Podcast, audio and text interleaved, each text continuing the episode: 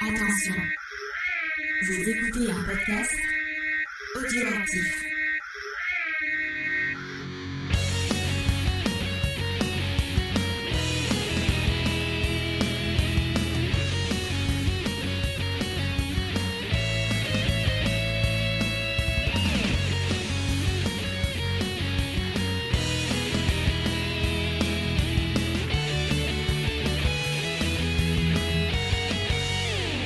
Bonjour tout le monde, bienvenue pour un nouvel épisode de Geek en série. Un épisode qui va être un épisode d'inception.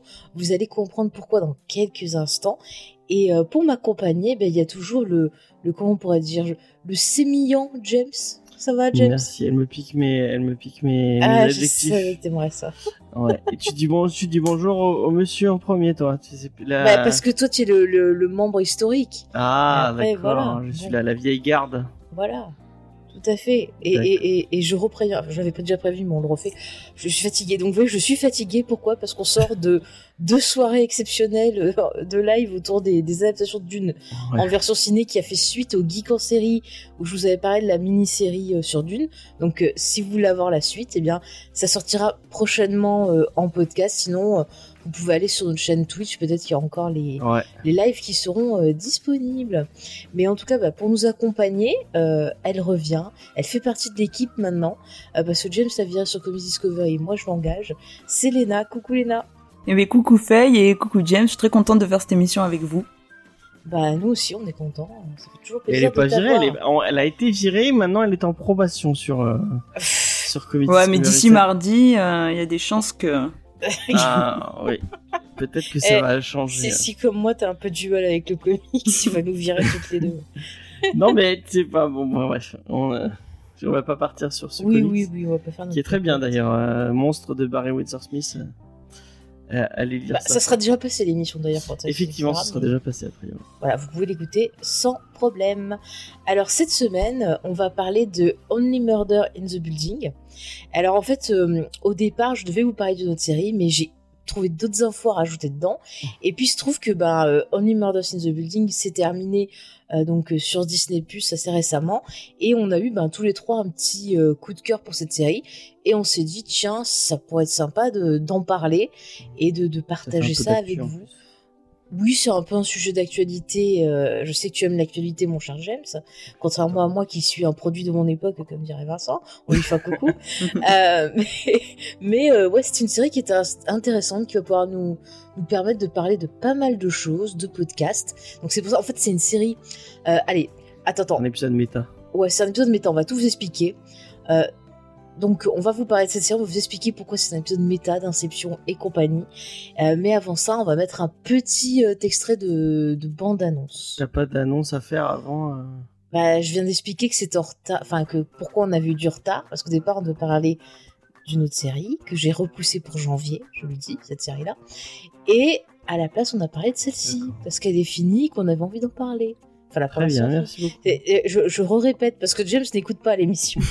Non, mais si t'avais des annonces à faire, sur, on a supprimé, enfin sur d'autres. euh, Bah, je, je parlais qu'on a fait ça et qu'on euh, que ça sortira bientôt. allez écouter le retour vers les étoiles, le numéro 2. Oui, Qui bah, ça j'en ai très, déjà très bien. parlé. Merci, c'est gentil. Il revient sur Star Wars. Oui, une fois de plus. hein, écoutez. Mais bon, allez, rentrons dans le vif du sujet. Mettons un petit bout de bande-annonce euh, par James. donc. Ça n'a vraiment aucun sens.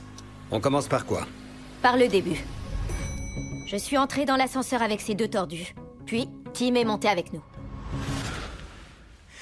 Dans approximativement 12 minutes, je vais me faire assassiner. Selon la police, Tim Kono a bien été victime d'un meurtre. Et apparemment, c'est l'œuvre d'un givré dans votre genre. Je peux pas m'empêcher d'y penser. Oui, moi non plus. On devrait faire notre propre podcast. Alors on va y descendre et on va chercher des indices. Vous voulez venir Est-ce que je veux m'introduire dans l'appartement d'un mort et fouiller dans ses affaires? J'ai rien de mieux à faire. La seule chose qui compte, si nous avons raison, c'est qu'il y a un tueur en liberté dans notre immeuble. Oh, C'est une très bonne réplique. Mal interprétée, mais excellente. Je crois qu'on a mis le doigt sur quelque chose. Oh, quelle bande annonce merveilleuse. C'était génial. Ah, c'était, c'était magnifique. J'adore la musique de la. C'est- Non mais la, la BO est vachement bien. On en Ouais, parlera après. non, ma BO est top. Mm, Ouais. ah, la, la musique est, euh, est excellente. Beaucoup aimé. D'ailleurs, j'ai des infos sur des morceaux de la musique qu'on entend dans la série. Je vous donnerai ça dans l'émission. Des infos, des easter eggs, plein de Ça choses. tease, ça tease. Ça tease de fou. Euh, James, avant que je commence à, à présenter un peu la série, comment elle a été faite, je pense que ce serait pas mal pour une fois de faire le pitch en premier. Et comme tu es Ah. notre spécialiste en pitch, je sais que le monde Je suis entier te notre réclame. Notre pitcher en chef. Voilà, donc pitch-nous cette euh, magnifique série. Alors, euh, Only Murder in the Building, en français, euh, tous les meurtriers dans le dans l'immeuble? Non, euh, Tous des meurtriers dans l'immeuble? se- seulement des meurtriers dans l'immeuble, moi je dirais. Ouais, ouais. Seulement des meurtres. Parce que meurtrier, c'est murderers. Ah oui. Ah oui, c'est vrai, seulement des meurtres dans l'immeuble. Purée, c'est vrai, mais moi je suis tellement sur meurtrier parce que je suis sur mes théories. Heureusement que Léna est là. Ouais, Voilà, c'est un spécialiste. euh, spécialiste Anglophone. linguistique. Voilà. Euh, donc, euh, ça va suivre euh, les, les aventures de trois, euh, de trois habitants d'un immeuble, l'Arc- l'Arcadia? Oui. L'Arcadia à, à New York. Comme les vaisseaux de d'Albator, c'était l'Arcadia, me semble-t-il. Effectivement. Ouais. Euh, donc, il y a trois personnages hein, qui vont. Qui vont euh, Et là, ils cherchent les prénoms des personnages. Ouais, mais je les ai pas, donc je dirais pas. non, euh, et donc il, y a- il va y avoir euh, dans ce dans cet immeuble, il va y avoir euh, une alerte incendie, et euh, en fait, euh, on va vite comprendre que l'alerte incendie était là pour cacher euh, le meurtre d'un des habitants de de de Tim Kono. Et en fait, c'est trois habitants euh, de, de l'immeuble qui, qui vont se rencontrer. Enfin non, il y en a deux qui se connaissent déjà d'avant, euh, mais qui Bah, vont- de vue, mais on va les, les présenter. on va les Oh, présenter après. Ce pitch est fantastique. Ouais, donc ils vont se rencontrer et ils vont euh, découvrir qu'ils sont tous fans de podcasts euh, autour, de, autour du true crime Mhm. et ils vont lancer eux-mêmes un podcast euh, sur le true crime sur le meurtre de Tim Kono Mhm.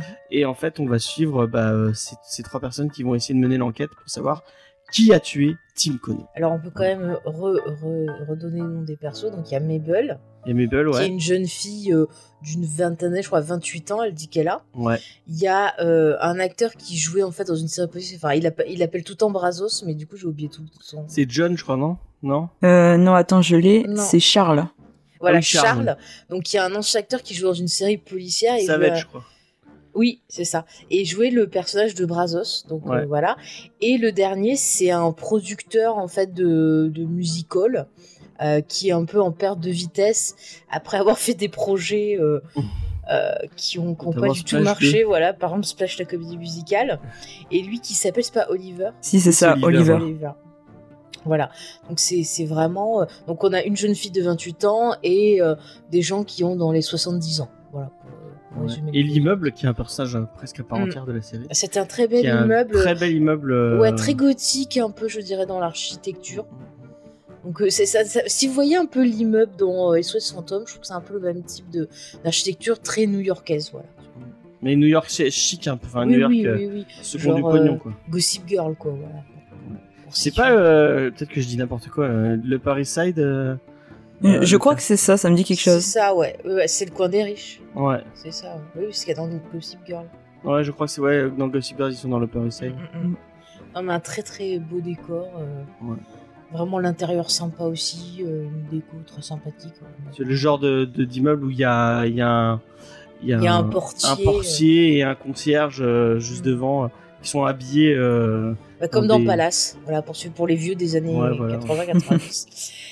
Euh, oui, je pense qu'on a, on a résumé le décor. effectivement. Euh, merci James pour ce pitch de rien, fantastique. avec plaisir, euh, Faye. Mais magnifique. Alors je vais vous parler un peu de la, la création de la série.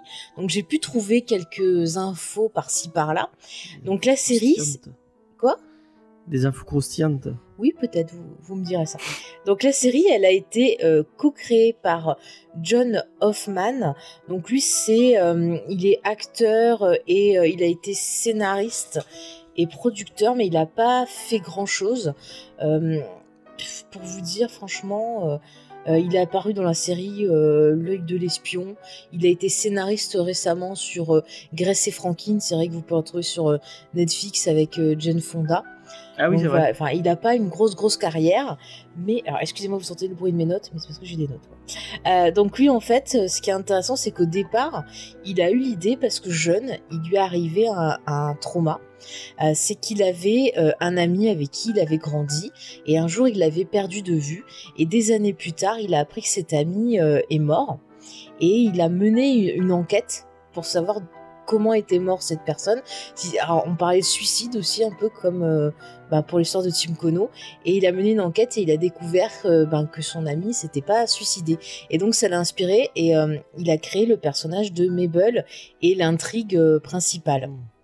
Et pour l'accompagner, tu voulais dire quelque chose, James fait- je disais, c'est marrant, ça fait penser à l'histoire de David Lynch. euh, Oui, comme l'histoire de David Lynch également, qui avait euh, mené des, des recherches justement sur une ancienne conquête à lui, euh, dont il avait appris le décès, et il voulait savoir ce qui lui était arrivé. Vous avez tout dans son bouquin, euh, tout est bien ce expliqué. qui lui a inspiré Twin Peaks euh, en partie. Oui, c'est une des parties des choses qui lui ont inspiré Twin Peaks. C'est bien, James, tu as écouté. J'ai retenu hein, ce que vous avez dit dans Ah, l'émission. je- je- quand tu parles de Lynch, je te trouve très sexy. Ah, merci beaucoup.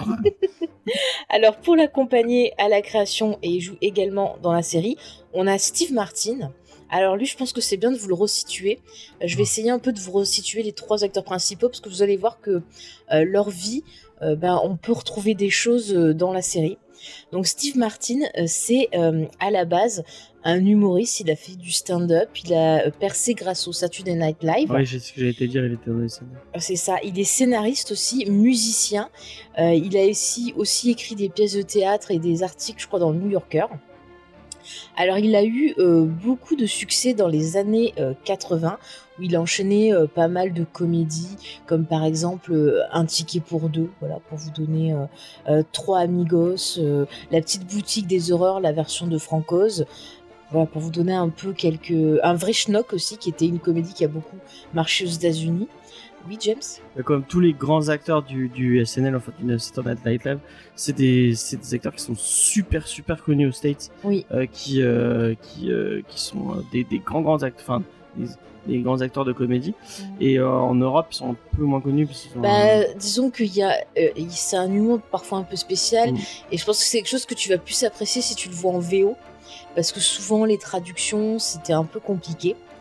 Enfin, bah, moi je vous conseille ces films, un ticket pour Pour ceux qui connaissent très pas, sympa. enfin, je, sais, je pense que tout le monde connaît le SNL, mais c'est Mm. une émission qui passe le samedi soir. Voilà, sur, depuis euh, très très très longtemps. si- Euh, je sais plus sur quelle chaîne c'est. Ouais, et euh, il y a plein d'acteurs. Ouais, euh, mais justement, ultra on va en parler. Tu voir que dans la série, il y a beaucoup d'acteurs qui ont travaillé justement euh, au SNL qui jouent dans, dans la série. Et les plus connus, c'est Bill Murray, Dana Aykroyd. Dan euh, Aykroyd, voilà, euh, Bellucci. ouais, les gens qui ont enfin, fait, bah, les justement, je vais vous parler d'un autre membre là, John Candy. Vous allez voir, c'est lié. Ouais. Euh, Laissez-moi euh, continuer. Et, et An- Andy Samberg aussi. Enfin, donc, Oui, il y a Andy vraiment- il y a- Samberg, il y a Tina plein de générations justement, qui sortent. Mm, mm. Alors, je, je continue parce que vous allez voir, c'est triste et intéressant. Donc, comme je vous le disais, il était très connu euh, dans les années euh, euh, donc 80. Et en fait, en 94, euh, il s'est passé une tragédie. Euh, en 94 est mort l'acteur John Candy. Donc John Candy, c'était, comme je vous dis, une autre personne qui venait du Saturday Night Live, euh, qui était connue parce que vous avez pu le voir donc dans un ticket pour deux avec euh, donc justement notre ami Steve Martin. Il avait réalisé trois Amigos, autre film dans lequel il était. Vous vous l'avez vu sûrement dans Mon oncle Vinny, je crois. Il était également dans le film de Mel Brooks, La folle histoire de l'espace. Il joue Burke, voilà, pour, pour ceux qui... euh, Ah, c'est lui, ok. Ouais, c'est lui. Et en fait, bon, il est mort de, je crois, de drogue, de choses comme ça, un peu comme certains. Et comme c'était un ami de Steve Martin, en fait, il a sombré dans une grosse dépression et il s'est éloigné euh, des, des plateaux de tournage le temps de se remettre. Et euh, pendant ce temps-là, il a écrit beaucoup de pièces de théâtre et des romans. Et euh, donc, comme je vous le disais, il écrivait aussi, je crois, dans le New Yorker. Ouais. Et puis, euh, finalement, euh, vers la fin des années euh, 90, il est euh, revenu sur les plateaux et euh, il a changé un peu de registre, puisque en 98, il a été euh, beaucoup remarqué par la critique et le public dans le film La prisonnière espagnole de David Manet. Mamet, pardon, de David Mamet, excusez-moi. Alors je l'ai pas vu celui-là, mais euh, vu ce que j'en ai lu, ça me ça m'a donné envie, ça avait l'air intéressant. Et euh, bah, après, il a recommencé à refaire des, des, comédies et il a fait pas mal de doublages. Donc, euh, au niveau des comédies, vous avez pu le revoir euh, dans La Panthère Rose, les nouvelles aventures de La Panthère Rose. Ah vous oui, savez, il y avait Beyoncé. Moi, je me souviens de lui dans. euh, le père 13 à de la, mariée aussi. Ouais, La 13 à la douzaine. Ouais, moi aussi, dans 13 à la douzaine. ouais. Mm, mm. Donc, euh, voilà, il est revenu avec pas mal de euh. comédies. Ouais, et après, il a vu quelques comédies qui n'avaient pas trop marché à la fin des années 90, comme par exemple Bowfinger, Roi d'Hollywood, qui était pas.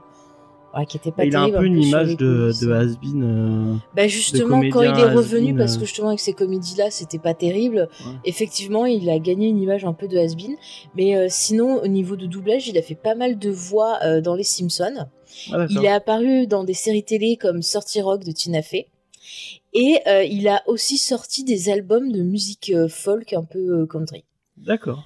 Donc je pense que ça peut euh, nous permettre de le resituer, de voir quand même des rapports entre ben, euh, lui et son personnage euh, Ouais. dans la série. Alors maintenant, je vais vous parler de, de Martin Short pour vous resituer notre petit trio. Donc lui, c'est pareil, il est devenu populaire grâce au, au Saturday Night Live. Euh, il a fait beaucoup de, de comédies, donc il était dans- aussi dans trois euh, Amigos. C'est la... Ah, du coup, c'est la même génération, les Oui, deux. oui, c'est la euh, même génération. Ils sont potes en fait. Ils ont tourné ensemble dans trois Amigos. Après, vous l'avez vu bah, dans. Il était aussi dans Le Père de la Mariée, pour le rapport avec pas. euh, Ah non. Steve Martin. Dans le 3, trois hommes et un couffin. Le, Non, c'est pas lui. C'est pas eux, non. Non, non, t'as le, t'as le mec qui fait Mahoney dans euh, Police Academy, t'as Tom Selleck et t'as le gars de The Good Place là. euh, Ah, Ah oui, nom. oui. Voilà. Je vois qui- Celui qui était dans. euh, Dans, dans, euh, Dans les CSI. experts aussi, ouais, ouais, ouais, c'est ça. Ok. C'est Ok. pas du tout le SNL en fait. Non, non, lui, euh, je crois pas qu'il ait fait du SNL. hein. Enfin, si vous avez la réponse, dites-le moi. Bon, revenons à Martin Short. Il a fait aussi bah, pas mal de, de science-fiction aussi, puisque vous avez pu le découvrir dans un film qui est quand même euh, assez culte. Euh, c'est L'aventure intérieure. Ouais. Je sais pas si tu, tu l'as vu, toi, James? Je l'ai pas vu, mais je connais. euh, Enfin, il est Ouais. vachement connu. Enfin, je sais pas si tu connais, euh, Léna, c'est un film des années. Euh, euh, comme James, 80. j'en ai entendu parler, mais je l'ai jamais vu. Bah, je, je vous conseille en fait pour pour euh, résumer euh, l'histoire à nos auditeurs, euh, vous avez Denis Quaid en fait qui est euh, mini- miniaturisé dans une espèce de petit vaisseau et qui se retrouve en fait malencontreusement injecté dans Martin Short. Et donc ils vont vivre pas mal d'aventures et c'est vrai que il fait quand même un numéro de comédie, il joue beaucoup avec son corps. Enfin c'est, moi je, je vous le conseille, voilà. Sinon, Il y a- il y a un deux heures de perdu dessus, non euh, je me rappelle pas. Ouais, Je, je me rappelle pas. Et le réalisateur, c'était pas Joe Dante. Je crois que, je crois que c'est Joe Dante. euh, Ouais, là, que je me trompe pas. Tu veux que je vérifie? Ouais, vérifie parce que j'ai un doute. Et sinon, vous avez pu le voir dans Mars Attack. Il faisait en fait l'espèce de d'assistant du président. Vous savez, le fameux qui rencontre euh, l'alien euh, femme là avec le chewing-gum pour, euh, pour rappeler cette scène un peu culte où il y arrive un petit souci. Euh, sinon, bah pareil, il a fait beaucoup de doublages. euh, c'est Joe. Dante euh, qui Merci, fait James. ça. Ok. Bon bref, après il a fait beaucoup de doublages d'animés. Vous avez pu l'apercevoir sinon dans des séries comme Met Your Mother ou encore récemment The Morning Show. Et en fait j'étais hyper surpris de voir ben, qu'il avait pas fait tant de films que ça. Euh, je pense qu'il a dû faire peut-être du théâtre ou je, je sais pas, mais j'étais hyper. Je pensais vraiment qu'il avait une grosse carrière et c'est pareil, euh, un peu comme Steve Martin, c'est un acteur qui était un peu oublié. Donc euh, moi je suis plutôt contente bah, qu'on revoie ces deux personnes parce qu'ils ont Apparemment, il beaucoup était dans talent. un indien à New York. euh, Oui, c'est vrai, tiens, j'avais oublié dans le remake, c'est Jungle to Jungle, je crois, en titre. Ouais. Mm, mm, mm. Et euh, maintenant, je vais parler de Selena euh, Gomez, ça aussi c'est très intéressant. Donc, euh, Selena Gomez, elle est d'origine mexicaine et italienne. Attends, juste pour. Oui. il- je crois qu'il est dans un des, des Disney préférés de Lena, qui est. C'est pas toi qui kiffe la planète au trésor de ouf? Alors, je kiffe pas de ouf, mais j'aime, moi aussi, si j'aime bien la planète au trésor. c'est sympa la planète au Ouais. trésor. Et ben, il fait Ben dans la planète au Ouais, trésor. ouais, il D'accord. fait pas mal de, de Mhm. Disney, ouais. Et justement, ça fait un lien avec Selena Gomez, James. Donc, Alors, comme je vous disais, Selena Tout est lié. Gomez, tout est lié, c'est fou. Alors elle, elle est d'origine mexicaine et italienne. Elle a été élevée euh, par sa mère dans un milieu bah, très pauvre. Donc vous voyez, ça rappelle un peu Mabel. Euh, à l'âge de 7 ans, euh, sa mère lui a fait faire un peu bah, voilà, des, des castings et elle a été euh, repérée pour une émission pour enfants qui s'appelait Barney. Ensuite, elle a fait pas mal de pubs et puis finalement, elle a été engagée par Disney Channel pour la fameuse série Les sorciers de Waverly Place, que, j'ai pas regardé. Écoutez, je, sais que ça a eu beaucoup de succès, mais j'étais déjà trop grande. Et cette série bah, a duré 5 ans. Euh, à la fin de cette série-là, elle a commencé à chanter, elle avait enregistré des petits succès pour des albums ce style euh, We Love Disney et compagnie. En 2008, à l'âge de 16 ans, elle lance sa société de production. En 2012, elle crée son parfum. C'est quand même fou. C'est quand même fou, moi je, vous- je vous le dis. Mais Et du coup, en euh, 2012 enfin, attends, je euh, t'explique, Les sorcières de Where's the Place, c'est une sitcom genre. euh, Bah, c'est comme tous peu les tout. trucs, euh, tu vois, genre Anna Montana mais avec des sorciers. Enfin, c'est c'est juste sur Ah des ouais, donc sorciers. pas. Moi, je une pensais que école, c'était un truc, un chouïa plus. euh, euh, Non, non. hein. plus- De ce que j'en ai vu, Non, c'est les séries, euh, les séries Disney là. Ouais, ouais, c'est Ouais, une donc c'est série vraiment une Disney sitcom Channel. nulle en fait. Oui, bah c'est ça. Et ça fait remarquer. En tout cas, en 2012, elle commence un peu euh, à sortir du, du giron Disney et elle euh, se fait remarquer avec le film Spring Breaker que je n'ai pas aimé, entre parenthèses, qui est vraiment euh, dérangeant. Euh, mais oui, tu sais, Spring Breaker. euh, Il y a elle dedans. Alors dans Spring Breaker, tu retrouves donc Selena Gomez. Tu as une autre star de Disney parce que c'est la fille qui était dans High School Musical. Ah, c'est ouais, je la confonds avec Il y a la fille de Pretty Little Liars dedans, tu sais, qui fait Anna. Hmm. Ouais, ouais. La, Voilà. me- la meilleure série. C'est ça. Et la dernière fille, c'est la meuf du, la femme du réalisateur, qui est très dérangeant. Et euh, bien sûr, elle aussi, elle a signalé des soucis avec un certain James Franco. Ouais. Ah, c'est elle qui a eu une scène euh, un non, peu. c'est c'est l'autre qui a dit Ah, qu'elle c'est voulait plus jamais euh, se retrouver Il y a une scène dans, la... dans une piscine notamment apparemment. Ouais, avec euh, Vanessa Hudgens, j'ai retrouvé son nom, et elle Oui, a dit qu'elle voulait. dit, ça fait trois fois que je Oui. Et elle a dit qu'elle voulait plus jamais se retrouver seule avec James Franco ou jouer avec lui. quoi. Euh, Voilà. Enfin, bref. Donc retournons avec Selena Gomez, qui est quand même voilà une fille qui bosse pas mal. En 2013, bah, elle commence donc à faire ses albums. Euh, elle essaye un peu de mettre de côté euh, le cinéma pour se concentrer sur sa carrière. Euh, bah, ses albums marchent plutôt bien. Elle s'en sort euh, ben, plutôt bien. Malgré tout, ben, elle doit aussi faire face à des problèmes de santé parce que justement, je crois qu'on lui a trouvé un lupus et en fait, au bout d'un moment, elle est obligée de se faire faire une greffe pour, euh, Ah, je crois, d'un rein, si je me rappelle bien. Mais elle se laisse pas abattre, elle continue vraiment à bosser beaucoup. Euh, alors à un moment, elle va souffrir de dépression, elle aussi, parce qu'elle a eu une relation, vous savez, un peu euh, tumultueuse avec Justin Bieber pendant plein d'années. Ah. Ils se sont quittés, ils se sont remis, et elle qualifie cette relation de toxique. Et euh, en 2017, euh, donc elle reprend le travail.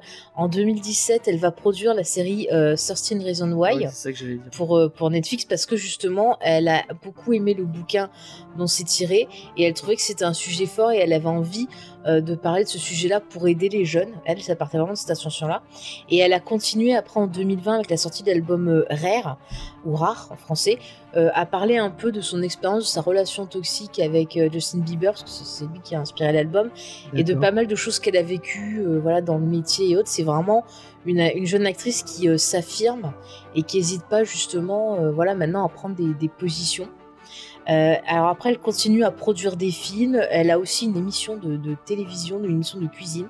Donc c'est vraiment une jeune actrice qui euh, a elle réussi. qui l'a dit euh, elle l'anime elle apparemment. Je crois que c'est euh, cuisine avec euh, Selena ou un truc Ah, ok. comme ça, ou Selena plus. C'est marrant. Mais bon, on voit quand même que c'est un profil. avec Léna. elle Ouais.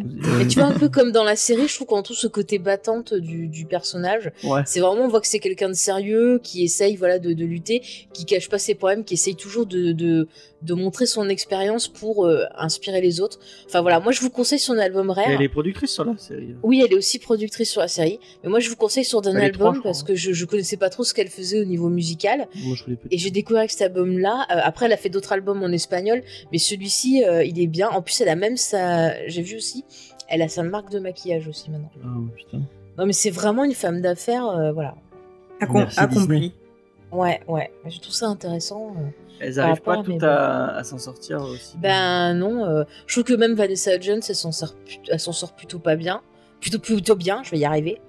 Je vais y arriver. Bah, c'est la, la génération d'avant qui a un peu. plus Bah, Miley Cyrus, elles ont à peu près. D'ailleurs, euh, pendant longtemps, euh, elle parlait pas trop avec Miley Cyrus parce que je crois que les deux étaient sortis avec des Jonas Brothers, donc euh, avec le même Jonas Brothers. moi, je pensais à. Christina Aguilera et. Ah, ça, c'est la génération d'avant. Spears, Mhm. qui, elles, elles, par contre, elles ont un peu morflé. Ouais, mais je pense que Britney Spears, c'est. euh, Bon. Elles ont essuyé les plates, quoi. Ouais, ouais.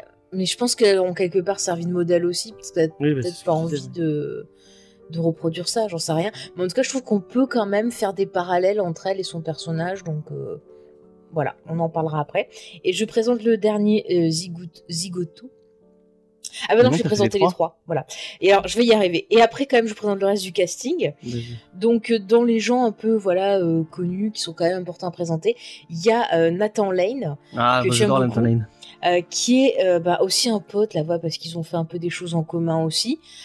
Donc, lui, il est acteur et producteur. Et c'est pareil, je trouve qu'il qu'il a pas une carrière. Je pensais euh, vraiment qu'il avait fait plus Mais je pense de qu'il est choses. plus connu à Broadway ou à... Mais voilà, il a fait pas mal de trucs de, de, de Broadway. Mm. Euh, Qu'est-ce que je peux vous dire qu'il a fait? Bah, Vous pouvez le voir dans, un, dans le remake d'un film de Mel Brooks qui s'appelle Les Producteurs. Ouais. Euh, il a fait beaucoup de doublages. On a pu le voir dans des séries comme 30 Rock. Toi, tout se Mm. rejoint. Modern Family, où il est ex- excellent dedans. Ah oui, c'est vrai, il est génial. Ouais, et il était aussi dans la deuxième série de Penny Dreadful, euh, City of Angel. Et euh, moi, je l'avais, rem- enfin, on avait vu des extraits. Il a joué Gomez dans la comédie musicale de la famille Adams à Broadway. Vous pouvez retrouver sur internet des extraits de cette comédie musicale. Et franchement, il a l'air génial dedans.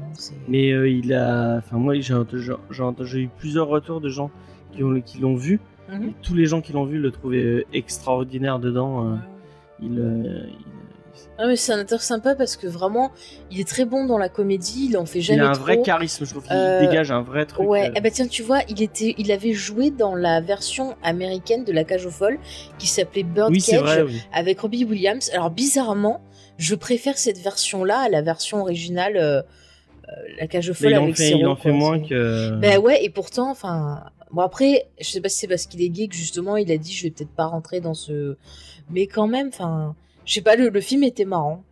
Faudrait que je le revoie, ça se trouve maintenant, je trouve ça ridicule, mais. euh, Enfin, c'est un acteur que, que, que j'aime plutôt bien, Nathan Lane. Je il le il fait pas assez. Timon dans. euh, Oui, dans, Dans Le euh, Roi Lion. Le Roi Lion, ouais. Alors après, dans les gens un peu connus, il y a Amy euh, Ryan qui joue Jan, ou Jen, euh, que vous avez pu voir dans The Office, dans The Wire par exemple, euh, dans la série En Analyse, dans, tiens récemment ils l'ont repassé à la télé, Le Pont des Espions de Spielberg. ah, Elle bien. fait pas mal de petits rôles. Et puis sinon, après, vous avez quand même des guest stars qui apparaissent, comme par exemple Sting ou encore Tina Fey. Donc euh, on a du, du beau monde dans la série et même le reste du casting bon, qui est pas trop trop connu est plutôt excellent. Je, je, je vous engage un peu à aller vous, vous Ah, apparemment, il était dans Blacklist aussi. Euh... Nathan Lane. Dans Blacklist, je me rappelle pas qu'il était dans Blacklist. Il Quelle fait un épisode. Ah bah un épisode, alors, ça va être une guest star. Ouais, bon Ouais. bref, merci James. Donc voilà, c'est vraiment une série qui, qui a un casting qui est intéressant. Et puis je trouve que justement le fait que Steve Martin il soit impliqué dans l'écriture et qu'il qu'il ait pris, bah voilà, Martin Short, un pote, et euh, qu'on ait ce côté aussi, ce regard sur Hollywood par des gens qui ont vécu un peu ce, ce rejet euh, après plusieurs années de carrière par la production et tout, eh ben, vous allez voir que ça va apporter pas mal de choses intéressantes dans, dans la série. Euh, ben, parce que euh, il y a pas mal de choses qui sont un peu, vous voyez, on perce le quatrième mur. euh, Il y a pas mal, voilà, de, critiques un peu du milieu. Enfin, il y a plein de choses intéressantes. C'est une série qui est très très riche. Euh, je sais pas toi, Léna, euh, qu'est-ce qui t'a euh, marqué, qu'est-ce qui t'a qui t'a plu direct dans, cette série? Ce que j'ai bien aimé dans cette série, tu vois, c'est vraiment le côté que tu allies, le côté un peu policier, euh, un côté vraiment léger, euh, humoristique. C'est hum, c'est ce que tu ressens un petit peu en premier plan. C'est abordé toujours de manière un peu légère. C'est ça se prend pas au sérieux en fait. C'est c'est vraiment rafraîchissant et au-delà du fait on pourrait se dire ben tiens c'est une série un peu comique c'est pas sérieux les personnages sont un peu bébêtes mais en fait c'est pas du tout le cas et derrière ce premier plan un peu comique t'as une seconde lecture avec des choses qui sont super intéressantes euh, je pense qu'on va en parler de euh, certaines critiques qui peut être euh, de la société euh, euh, des personnes euh, même euh, du, du traitement par exemple des, des anciens acteurs ou des gens qui sont qui étaient connus avant mais qui ne sont plus aujourd'hui. Euh, il y a beaucoup il y a beaucoup de sous-textes il y a beaucoup de choses qui sont intéressantes. Moi j'ai été particulièrement marquée par un des épisodes de la série qui est fait euh, euh, comme si on était euh, comme si on était sourd et tout Ouais. l'épisode Ah, est est, vu comme ça et j'ai trouvé que c'était vraiment euh, euh, la bonne idée. Et euh, c'était super original quoi de, de voir tout un épisode de, de ce point de vue là C'est une Mais- prise de risque de ouf. hein. Ah ouais, non, mais Mais c'est clair. Il est, il est hyper bien réalisé. Il y a un travail Mm, sur mm. le son dans cet épisode. Parce que je sais pas si vous voyez les parties où euh, vraiment on est dans la peau d'une personne sourde, parce qu'il y a une personne qui est sourde dans l'histoire. euh, on a tous les sons qui sont atténués et tout, et les parties où ce personnage n'est pas présent et que donc on retrouve notre oreille de, de spectateur, et ben les sons redeviennent euh, normaux. Je sais pas si vous avez fait gaffe. Il y a vraiment un travail sur la réalisation.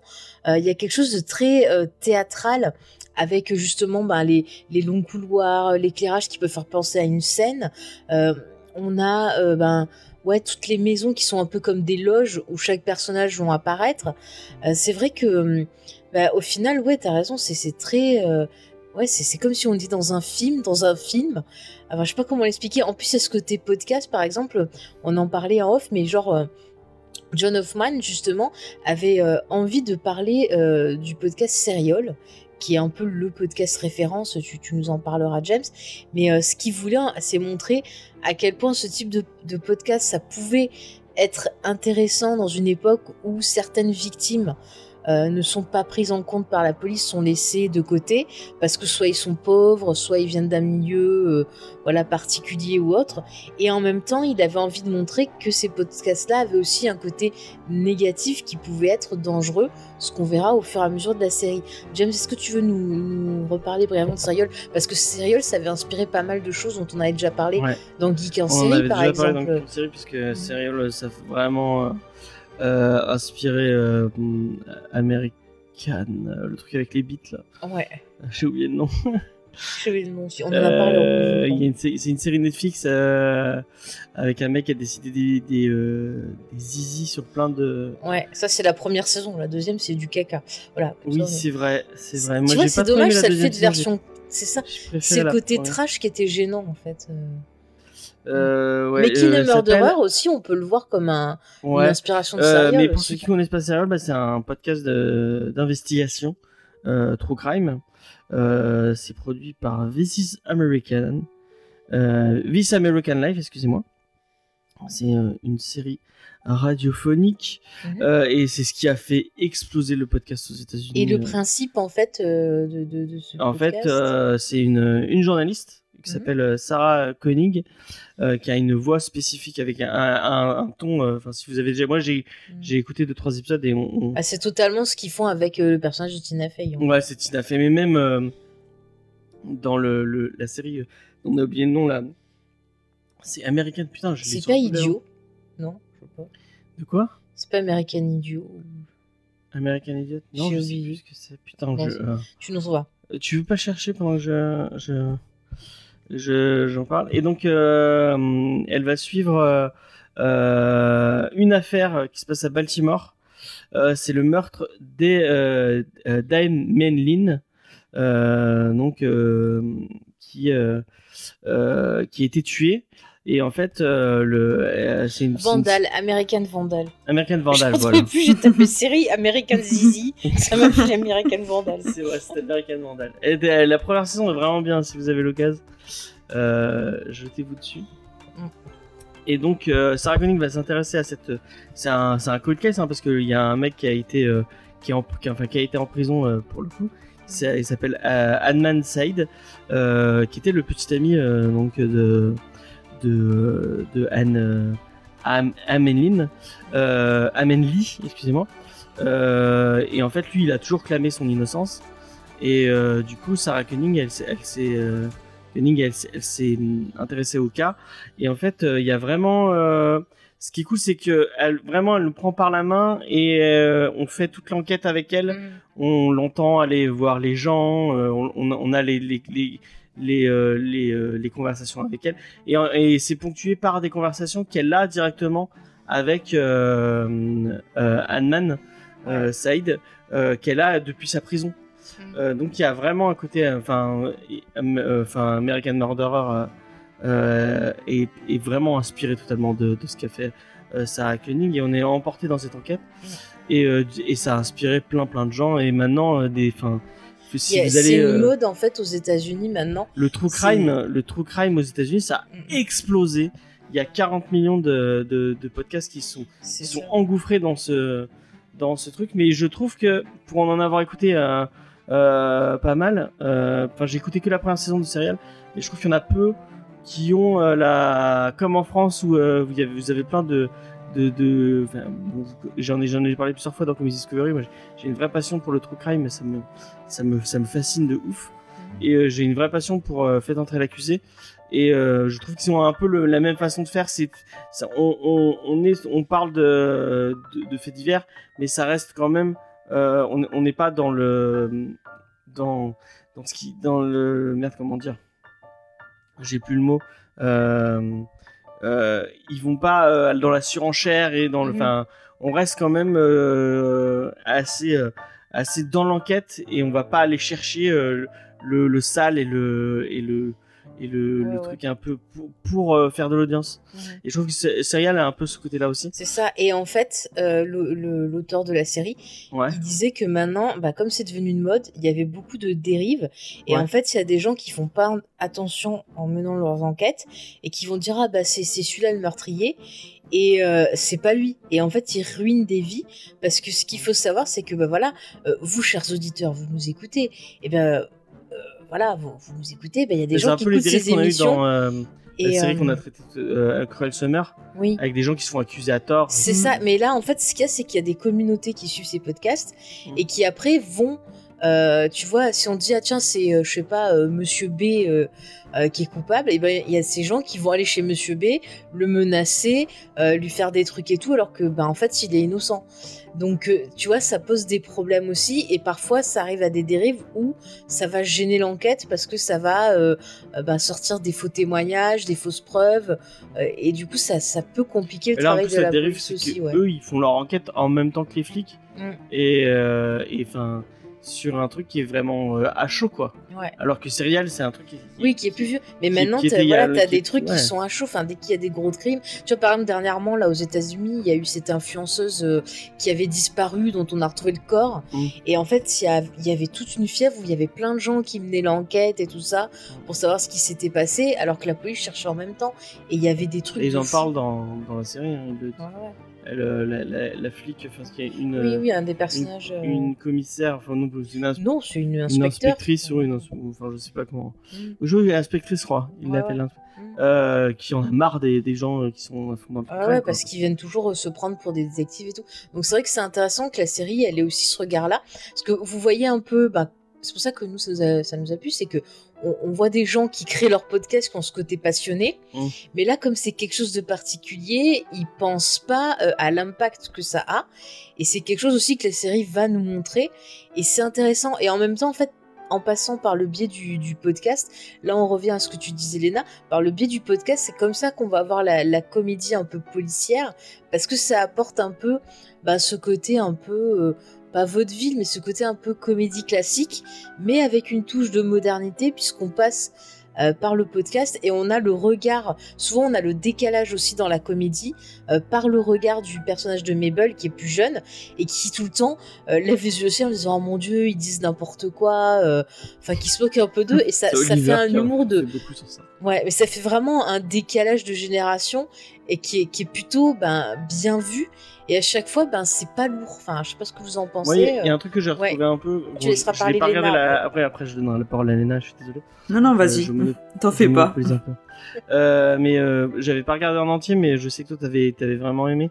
Euh, dans Grace et Frankie, euh, je trouve qu'il y a, il y a Bah, j'ai pas aimé toutes les saisons. mais je trouve qu'il y a, il y a un recul et il y a un humour sur le fait de, de- ben, c'est des gens âgés Mm. Euh, et ils font des blagues par rapport au fait qu'ils sont un peu âgés, qu'ils sont en décalage Ouais. avec la technologie et avec le truc. Et Et c'est fait avec bienveillance et avec euh, et avec humour. Mm. Euh, donc c'est pas ah regardez il est vieux. Il y a tu quand vois, même. Mais tu vois, il y a ce, t'as une tendresse vois, pour les En personnages. ce moment, ça, ça me gonfle parce que tu, ce truc-là, boomer. Moi, je, Ouais. bon, si c'est une comparaison au personnage de Battlestar Galactica, je le prends très bien. Mais si c'est pas ça, non. Mais non, euh, c'est pas ça du tu vois, ça, ça, ça m'énerve un peu parce que là, tu as un exemple justement, parce que Steve Martin, il est euh, impliqué dans l'écriture, quoi. Ouais. Et tu as un exemple où justement, tu vois que c'est des gens qui, effectivement, euh, se sont un peu perdus dans la société dans laquelle ils sont, mais qui sont foncièrement ouverts, qui n'hésitent pas justement à apprendre euh, du personnage plus jeune et jamais ils l'apprennent de haut. Je sais pas si tu ressens ça, toi, Léna. Oui. euh, Est-ce que toi, tu as l'impression qu'on te prend de haut comme tu es plus jeune? Non, pas du tout. Moi, je le trouve toujours très bienveillant. Moi, tu es gentil. Même moi. Euh, toi, pas toujours, mais bon, si tu tends la perche aussi. euh. non, c'est pas vrai. Mais dans la... Non, Dans mais la je série, je suis ouais. d'accord avec vous euh, parce que moi, dans, ce- dans la série, c'est vrai qu'on a ce décalage entre le personnage de Mabel qui est plus jeune et qui finalement va trouver euh, euh, une amitié avec ces, ces, deux personnes qui sont plus âgées. Et le décalage est tourné un petit peu euh, à l'humour, mais c'est pas de la moquerie, c'est pas euh, oh ils sont vieux, ils sont pas à la page, ils savent pas se servir de ça ou quoi que ce soit. C'est toujours c'est un peu bienveillant et c'est tourné toujours dans, dans l'humour mais pas moqueur. Et j'ai trouvé que c'était que c'était bien amené. C'est ça qui m'a fait aussi apprécier la série, c'est que pour moi l'humour l'humour est pas lourd, c'est juste c'est frais. Euh, ça, te, ça te donne envie de voir la suite et à chaque fois moi j'ai passé euh, toujours un très bon moment quoi c'était euh, le petit bonbon le, le, le petit plaisir de la soirée quoi ouais c'est vrai tu penses un peu tu vois un petit thé avec des petits gâteaux tu regardes ça. Ouais c'est ça. T'es bien. Et puis en plus l'aspect comique souvent ça va cacher des moments de vraie émotion où vraiment les personnages mais je les aime. C'est ça j'ai envie d'être ami avec eux parce qu'ils sont hyper touchants. Enfin, euh, je vais redonner la parole à Léna parce qu'elle a moins parlé que nous. Toi, est-ce que tu t'es senti touché par ces personnages? Tu as une connexion avec eux? Ou euh, c'est juste plus l'humour qui t'a permis d'avoir la, la connexion non, moi je trouve que c'est des personnages, les trois, qui sont qui sont vraiment attachants. Euh, et c'est ça aussi, au-delà du côté juste humoristique, chacun a son histoire, chacun est développé au travers des personnages qu'il peut y avoir autour. Euh, Mabel, ça va être par exemple ses amis, euh, la relation avec sa mère. On va avoir euh, Oliver, c'est la relation avec son fils. Et, euh, et après, Charles, c'est ça le troisième. Il va avoir bon cette relation aussi avec sa voisine. Et à chaque fois, les, on développe un peu plus les personnages, on apprend à mieux les connaître. Et ils ont tous un côté un peu attachant, un peu touchant. et ça t'implique émotionnellement dans l'histoire. Et c'est ça aussi qui te donne envie d'y revenir au-delà de juste l'aspect comique et l'aspect de l'enquête. Mm, mais Oliver, t'as trop envie que ce soit ton grand-père. Ah ouais, ah, tellement. Mais, tout. C'est mon cool. Mais, en plus, tu vois que les pauvres, ils ont pas une vie facile. Enfin, le, le, le, perso de. Je vais l'appeler Brazos parce que c'est. Ouais, ouais. D'ailleurs, d'ailleurs, Brazos, vous savez pourquoi ça s'appelle Brazos? Parce qu'en fait, c'est une rivière qui coule pas loin de l'endroit où est né Steve Martin. Ah, D'accord. C'est pour ça. Et, euh, et, en fait, donc lui, il est hyper touchant parce qu'il a vécu une rupture qui est qui était très dur, qui l'a vraiment mis mal et qui, qui lui a fait perdre l'envie de se connecter aux autres. Et on voit qu'au début de la série, c'est un personnage en dépression. En fait, ils sont tous un peu en dépression, en recherche de, de quelque chose qu'ils ont bah, perdu. Oliver et Charles, euh, plus spécifiquement, c'est des gens qui sont très seuls. Euh, ils sont dans leur grand appart, euh, ils voient pas grand monde. Mais, Charles voit pas mais grand même Mabel, elle a un côté un petit peu décalé dans la société. Je veux dire, un peu comme euh, qu'on c'est pas euh, elle est pas toujours dans les conventions sociales et tout et, euh, et c'est aussi là qu'elle trouve justement ce qu'elle recherche auprès de deux personnes qui sont pas forcément de sa génération et qui peut-être la comprennent mieux que que, que les autres quoi finalement. Mm. Non mais c'est ça c'est vraiment des, des, des, personnages qui seraient qualifiés de d'asociaux parce qu'ils ne rentrent pas dans des cases et c'est ça qui est intéressant parce qu'on en revient avec l'immeuble. L'immeuble finalement les appartements c'est quoi? C'est des cases et ces personnages là même dans l'immeuble ils font pas vraiment partie des cases en quelque sorte. C'est des personnes qui sont pas forcément aimées par leurs euh, voisins. Ouais, voilà. Il y a des réunions de, de, de copropriétaires. Ouais. Et euh, ben, on voit bien qu'il y a tout le monde qui le non pas eux. Ouais, ouais. Euh, enfin, surtout Oliver. c'est ça, parce qu'ils ont pas une vie dite classique. Mais ce qui est intéressant, c'est qu'on va voir qu'avec la galerie des personnages secondaires, qui sont tout aussi intéressants, bah, on voit que finalement, qu'est-ce qui est qu'est-ce que la société, qu'est-ce qui est acceptable, parce que finalement, ils sont tous un peu tarés, en fait, quoi. Et, c'est ça qui est, qui, est, hyper intéressant, ça pose plein de questions. On te rentrera plus en détail dans la partie spoiler, mais euh, vraiment, euh, je, trouve que c'est une série qui est étonnamment bien construite et qui est bien construite dans son mystère aussi, parce que chaque indice euh, a une utilité.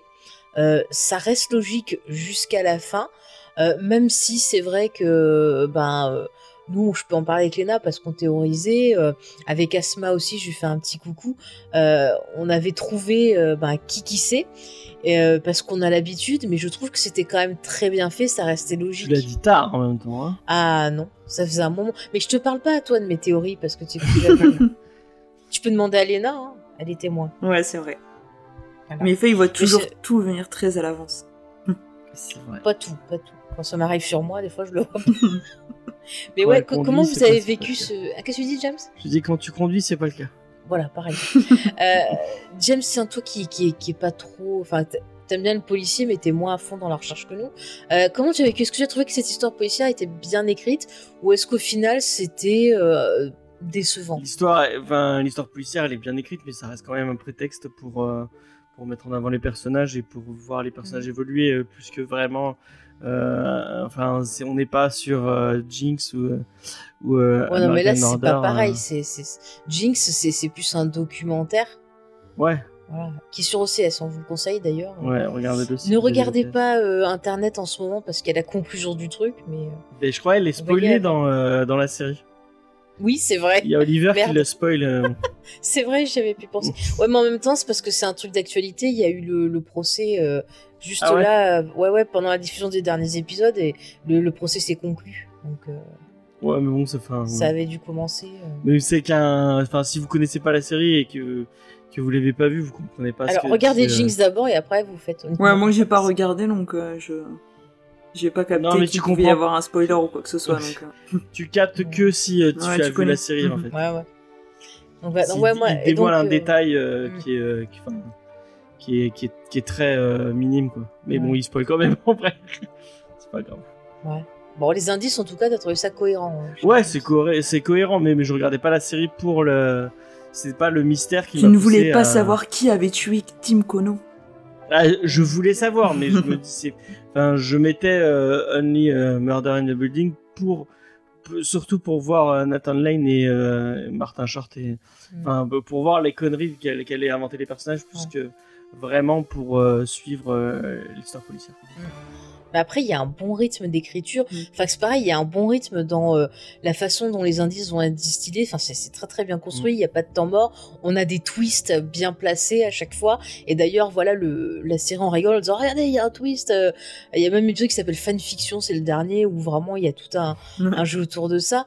C'est. c'est- c'est- Non, non, mais vraiment, c'est très très bien. Et puis même dans les n'hésitent pas à prendre des interactions. risques et à vraiment, changer, le, changer le principe de l'émission, de pas l'émission de la, la de série. ouais, Enfin, la réalisation. Il y a le, y a la réelle, euh, comme tu disais, sur le, sur, sur un des personnages qui est sourd. Ah, il y a- Après, Mm. il y a, un- il y a, il y a, y a un truc qui s'intéresse à un de leurs fans, euh, plus spécifiquement. Va vraiment, euh, c'est, Mm. euh, un truc qui va être centré sur un autre personnage au début. ouais. Euh, ils n'hésitent pas à faire parler la victime aussi par des, Mm. des fantasmes. Et il y a un truc qui est trop bien aussi dans la réalisation, c'est qu'à un moment, le perso de Martin Short, donc Oliver, il essaye de faire un peu ses petites théories. Vous voyez, comme nous quand on fait nos théories.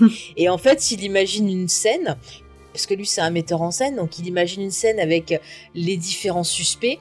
Et il essaye de se dire euh, ah ben voilà alors pour faire tel meurtre faudrait tel truc et tout tel machin donc ça peut pas être toi toi ça peut pas être toi et il fait comme s'il est dirigé comme s'il allait monter une pièce de théâtre Ah, quand il fait le casting, ouais. Ouais, ouais, j'ai trouvé ça euh, bah, pas mal en fait. Parce que on- ça illustre le fait que chaque personnage va utiliser ses compétences. Il y a un moment aussi où il refait attends, une scène en théâtre euh, oui, avec, des, avec des gens en leur disant Toi, Ouais, tu ouais. fais ça, toi tu fais oui, ça. oui.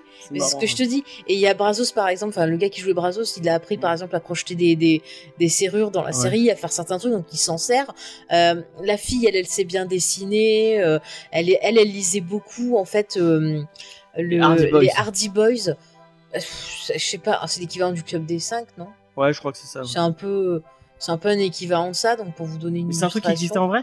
Oui, oui, ça existe, hein, les Hardy Boys aux États-Unis. Mais je sais pas si c'est, enfin, je pense que c'est un équivalent des- du club des 5, mais je pense pas que ça soit. Tu veux que je regarde? Ouais, enfin, si tu veux, hein. parce que je connais pas trop trop en français, mais ça, je sais que c'est un truc où c'est des jeunes qui mènent une enquête, quoi. C'est, c'est souvent cité. Donc elle, tu vois, elle a ce côté-là où vraiment, euh, elle menait plein d'enquêtes, hein? En français, ça s'appelle les- ça s'appelle les frères Hardy. Les frères Hardy, bon bah voilà. Et euh, mais c'est le même style un peu que, que le Club des 5 quoi. Et elle, elle connaît bien l'immeuble aussi, donc euh, voilà, chacun a son savoir-faire et ils vont se, se- leur union va faire qu'ils vont pouvoir un petit peu mener l'enquête. Donc c'est vrai que c'est- c'est très très intéressant. Et euh, dernier point de passer dans la partie spoiler, c'est une série justement où euh, bah, on n'hésite pas à casser le quatrième mur, à s'adresser direct à nous et on voit ces acteurs-là qui, qui, qui hésitent pas en fait à revenir sur leur carrière via leur personnage. C'est pour ça que c'est un truc d'inception parce que on a euh, une fiction, un podcast, euh, des, des acteurs euh, voilà qui, qui ont plus de carrière mais qui vous parlent de qui nous parlent à nous de leurs problèmes de carrière. C'est une espèce de C'est- parodie de c'est- c'est- céréales et en même temps, il y a Tina Fey qui fait Sarah Koenig. Oui, carrément, qui, qui montre un peu les dessous de comment sont faits euh, ces types de podcasts-là. Nous, on regarde, on est spectateurs, on fait aussi des podcasts, on vous parle ensuite de la série en podcast, mais c'est fantastique cette Il y a inception. Sting aussi qui Il y a Sting aussi, son voilà. propre rôle, euh. Oui, oui, d'ailleurs, alors si vous aimez Sting, il y a beaucoup de, de- de chansons de Sting. À cause d'eux, j'avais. euh, comment ça s'appelle en tête là? Ça il fait Abby, euh, I- machin, Watching You là. Euh, euh, Ro- non, c'est pas ouais. Roxane. Mais non, c'est pas Roxane. ah, je retrouve plus le nom. Ça y est. Si, là où il te dit qu'il te surveille là. Oui, mais je, je connais pas le nom de la. de- j'avais cette chanson en tête. euh, ça me reviendra, c'est pas Et grave. vous aussi, vous l'avez actuellement. Non, mais. Puis je trouve ça drôle parce que tu dis, mais qu'est-ce qu'il fout là, Sting? C'est un peu comme tu regardes Dune, tu dis, mais qu'est-ce qu'il fout là, Mais Sting pourquoi il y a Sting dans Dune? Et, et c'est comme dans Camelot, j'ai vu Camelot le film, je dis, mais qu'est-ce qu'il fout là, Sting? Sting, il est partout maintenant. Mais, mais c'est dingue, hein, c'est vraiment. euh, Il y avait, La il question avait de des choix. trucs à payer. Il Ah, avait des factures à payer. Peut-être pour l'écologie, ou je sais pas. Des fois, j'écoute Mylène Farmer, elle a fait un duo avec Sting. Je dis, mais qu'est-ce qu'elle a fait un duo avec Sting? Il y avait des partout. factures à payer. Sûrement. Mais en tout cas, il était rigolo. Ouais, il est On va, marrant. dire, on va pas dire le contraire.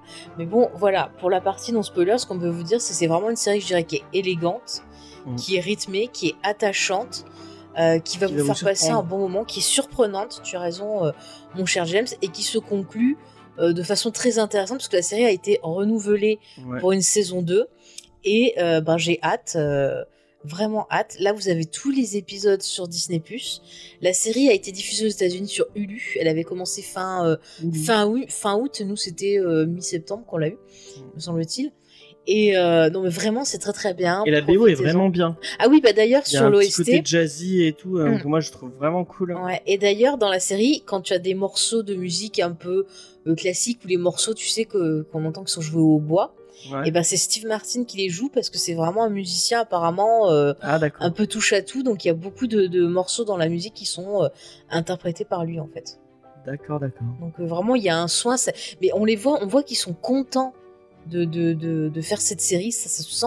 Ça à sent qu'ils chaque sont plan. potes, qui, Ouais. qui, qui a un, un lien entre. Bon, on parle beaucoup de Steve Martin et de Norton Short, Hmm. parce que c'est quand même eux qui sont mis en avant plus que c'est les Gomez.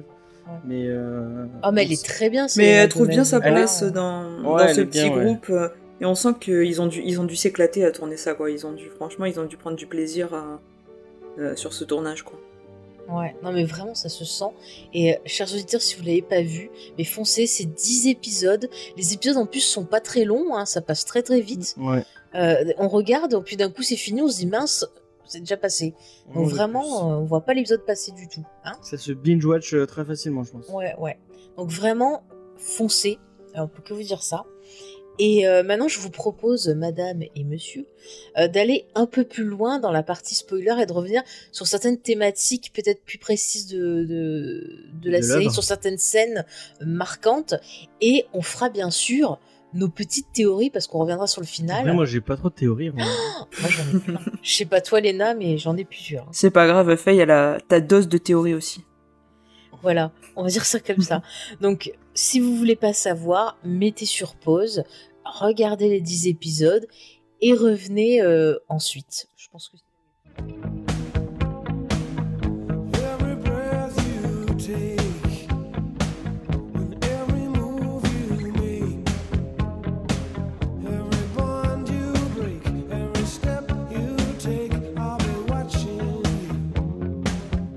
voilà, donc euh, on va tous euh, watching you et on va revenir un peu plus euh, en détail sur, sur cette série.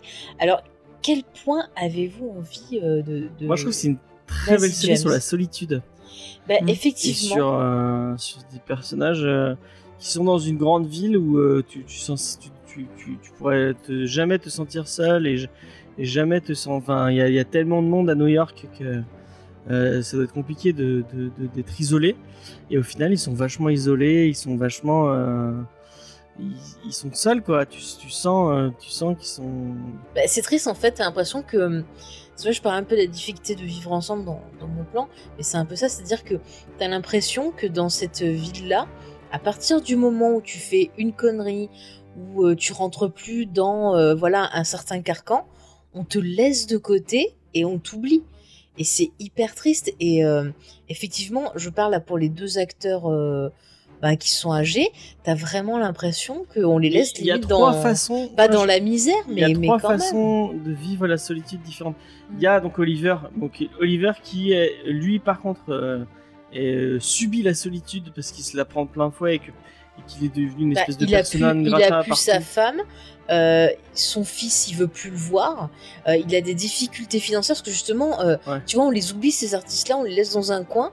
Et aux États-Unis, c'est pas comme chez nous. Hein, pour quand t'es au chômage ou quoi, si t'as plus rien, euh, tu te démerdes. Quoi. À côté de ça, il y a Mabel qui a construit une espèce de, de, de carapace autour d'elle, euh, de murs. euh, Mm. Mais elle, tu vois, c'est différent. C'est elle-même qui s'est retirée de la société suite au drame qu'elle a vécu, Ouais. justement au meurtre de, de, de, de son ami, et qui arrive pas à s'en remettre en fait. Et quelque part, elle a peur de se reconnecter avec d'autres gens au début. Et Charles, c'est un peu la même chose. J'ai l'impression qu'il s'est, Ouais.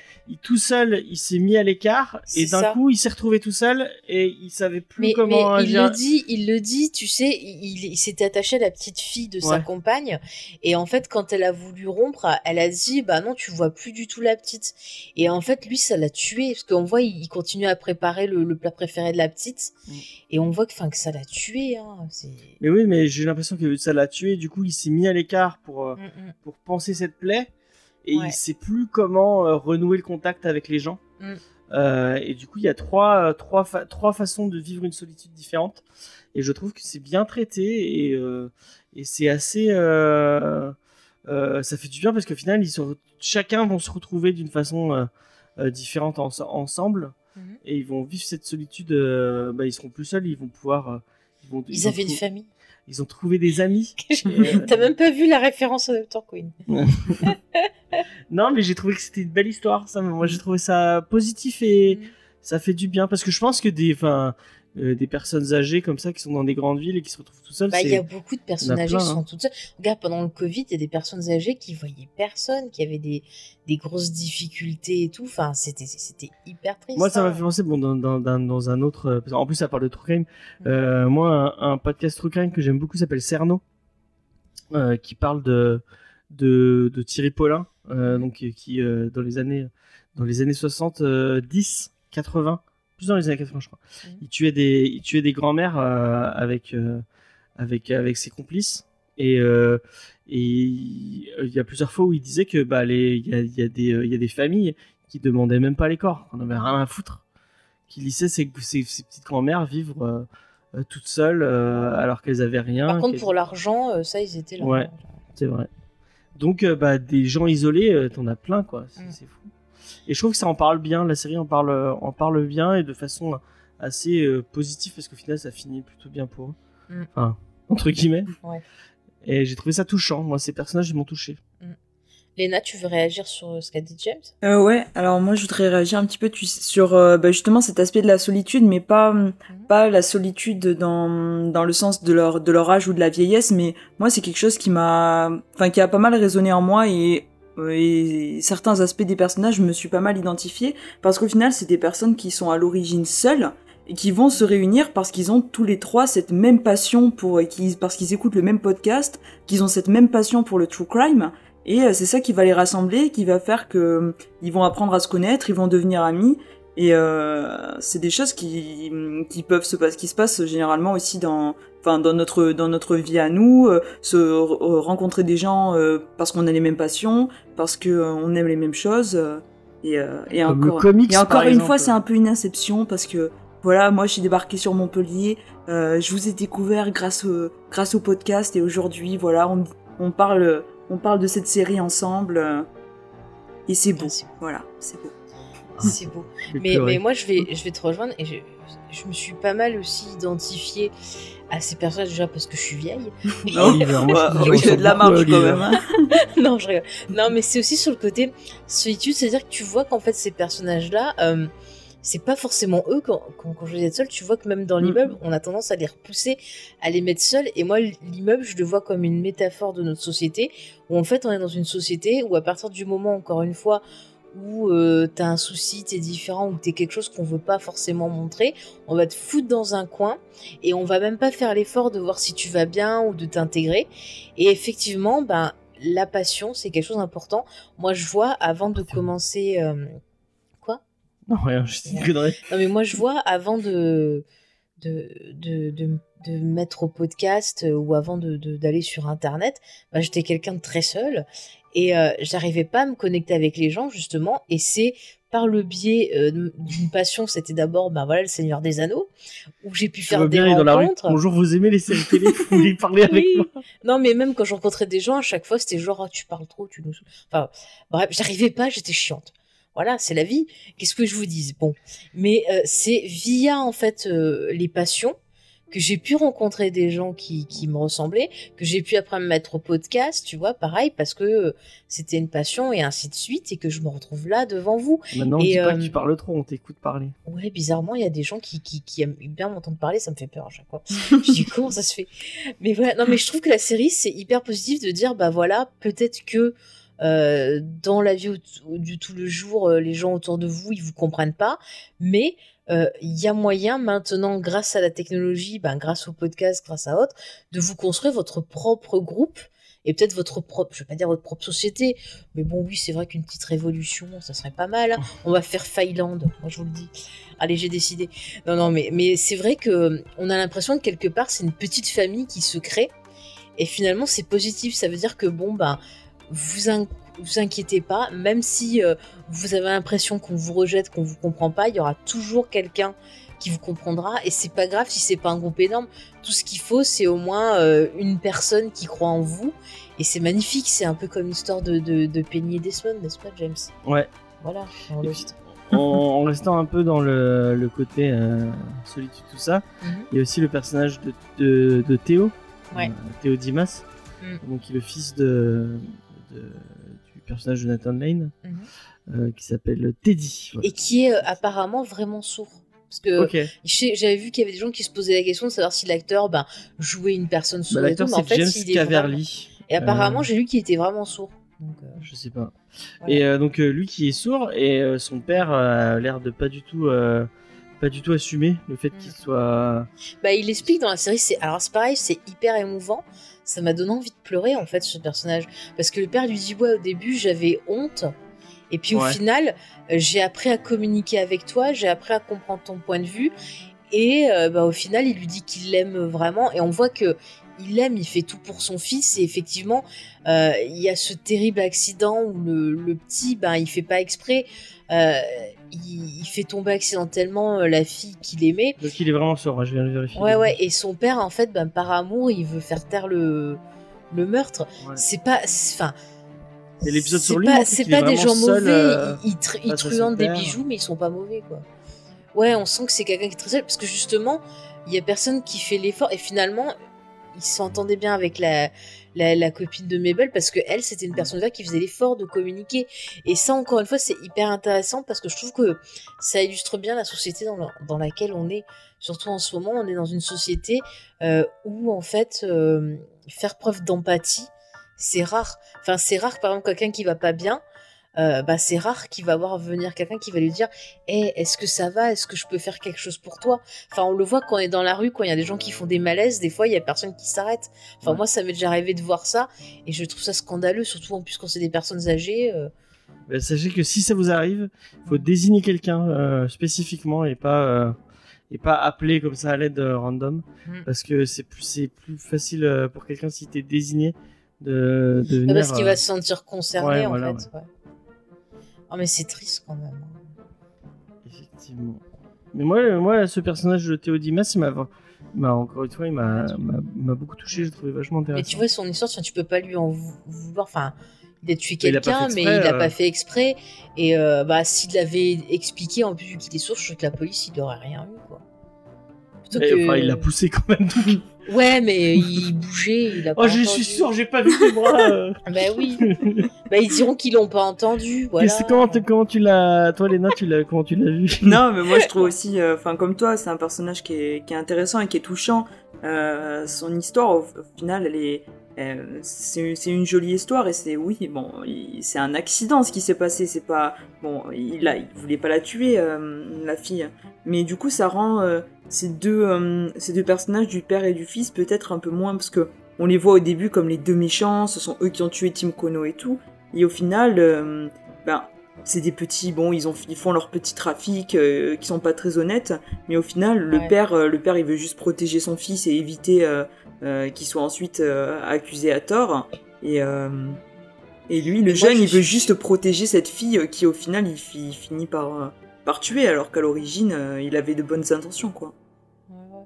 Mais moi, je pense qu'il a paniqué, qu'il voulait pas la pousser, qu'il a peut-être pas entendu ou qu'elle qu'elle est. Enfin, si après il l'a vu, mais euh, je pense que Faye, il c'était veut vraiment pas absolument son faire l'avocate de Théo. Non, mais par contre, je suis persuadée que dans la saison 2, on va le revoir et que son père, il va dire que c'est lui qui a tué la fille pour, euh, pour se sacrifier pour son fils. Moi, j'en suis persuadée. Première Mais théorie. moi, le père, euh, enfin Teddy Dimas, il m'a fait flipper. Hein. Nathan Lane, il arrive à être, euh, Mais il arrive à Ouais, être il arrive à être euh, angoissant Très, à des moments. euh. mais très très bon acteur. Ouais. Ouais, Moi, je l'adore dans Modern Family. Là, il fait le personnage de l'Angélus. Là, euh, il est trop marrant. il est excellent.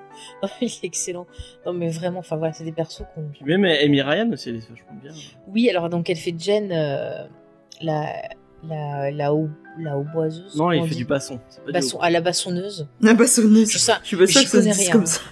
J'y connais rien. Moi, la, la fille qui joue de, Moi, du, j'ai du fait du basson. hautbois, j'ai fait du C'est du hautbois ou du pas la basson même chose. du, du, du quoi Qu'elle joue du basson ou du hautbois? Du basson. Le hautbois, Ah. c'est plus petit. Ah bon, je sais pas. Moi. En bref, mais c'est vrai qu'elle est intéressante parce que moi, dès le début, euh, franchement, eh, dès le début qu'on l'a vue, Ouais, il y je avait un côté. elle. Ouais, ben là, quoi, elle, elle Elle le jouait comme ça aussi. Elle faisait trop gentille et puis genre elle était, elle, elle le draguait trop Ouais. vite. Enfin, il y avait Elle trop faisait du Scrabble coquin. euh. Ouais, ouais. Ah oui, c'est vrai. Le... Et puis, euh, tu sais, le, le truc, genre, à chaque fois qu'elle jouait de la musique, elle dit, ah oui, je, j'entendais votre musique, c'est beau, machin et tout. Enfin, euh, non, mais ça se, ça se voyait. Et puis, elle avait des côtés bizarres. Euh, D'ailleurs, c'était Asma, quand je parlais avec elle, qui avait dit, ouais, ce côté possessif, euh, ce côté où tu sens qu'il y a un truc qui, qui, qui va pas, qu'elle peut péter un Ouais, et puis elle s'incruste dans l'enquête et tout.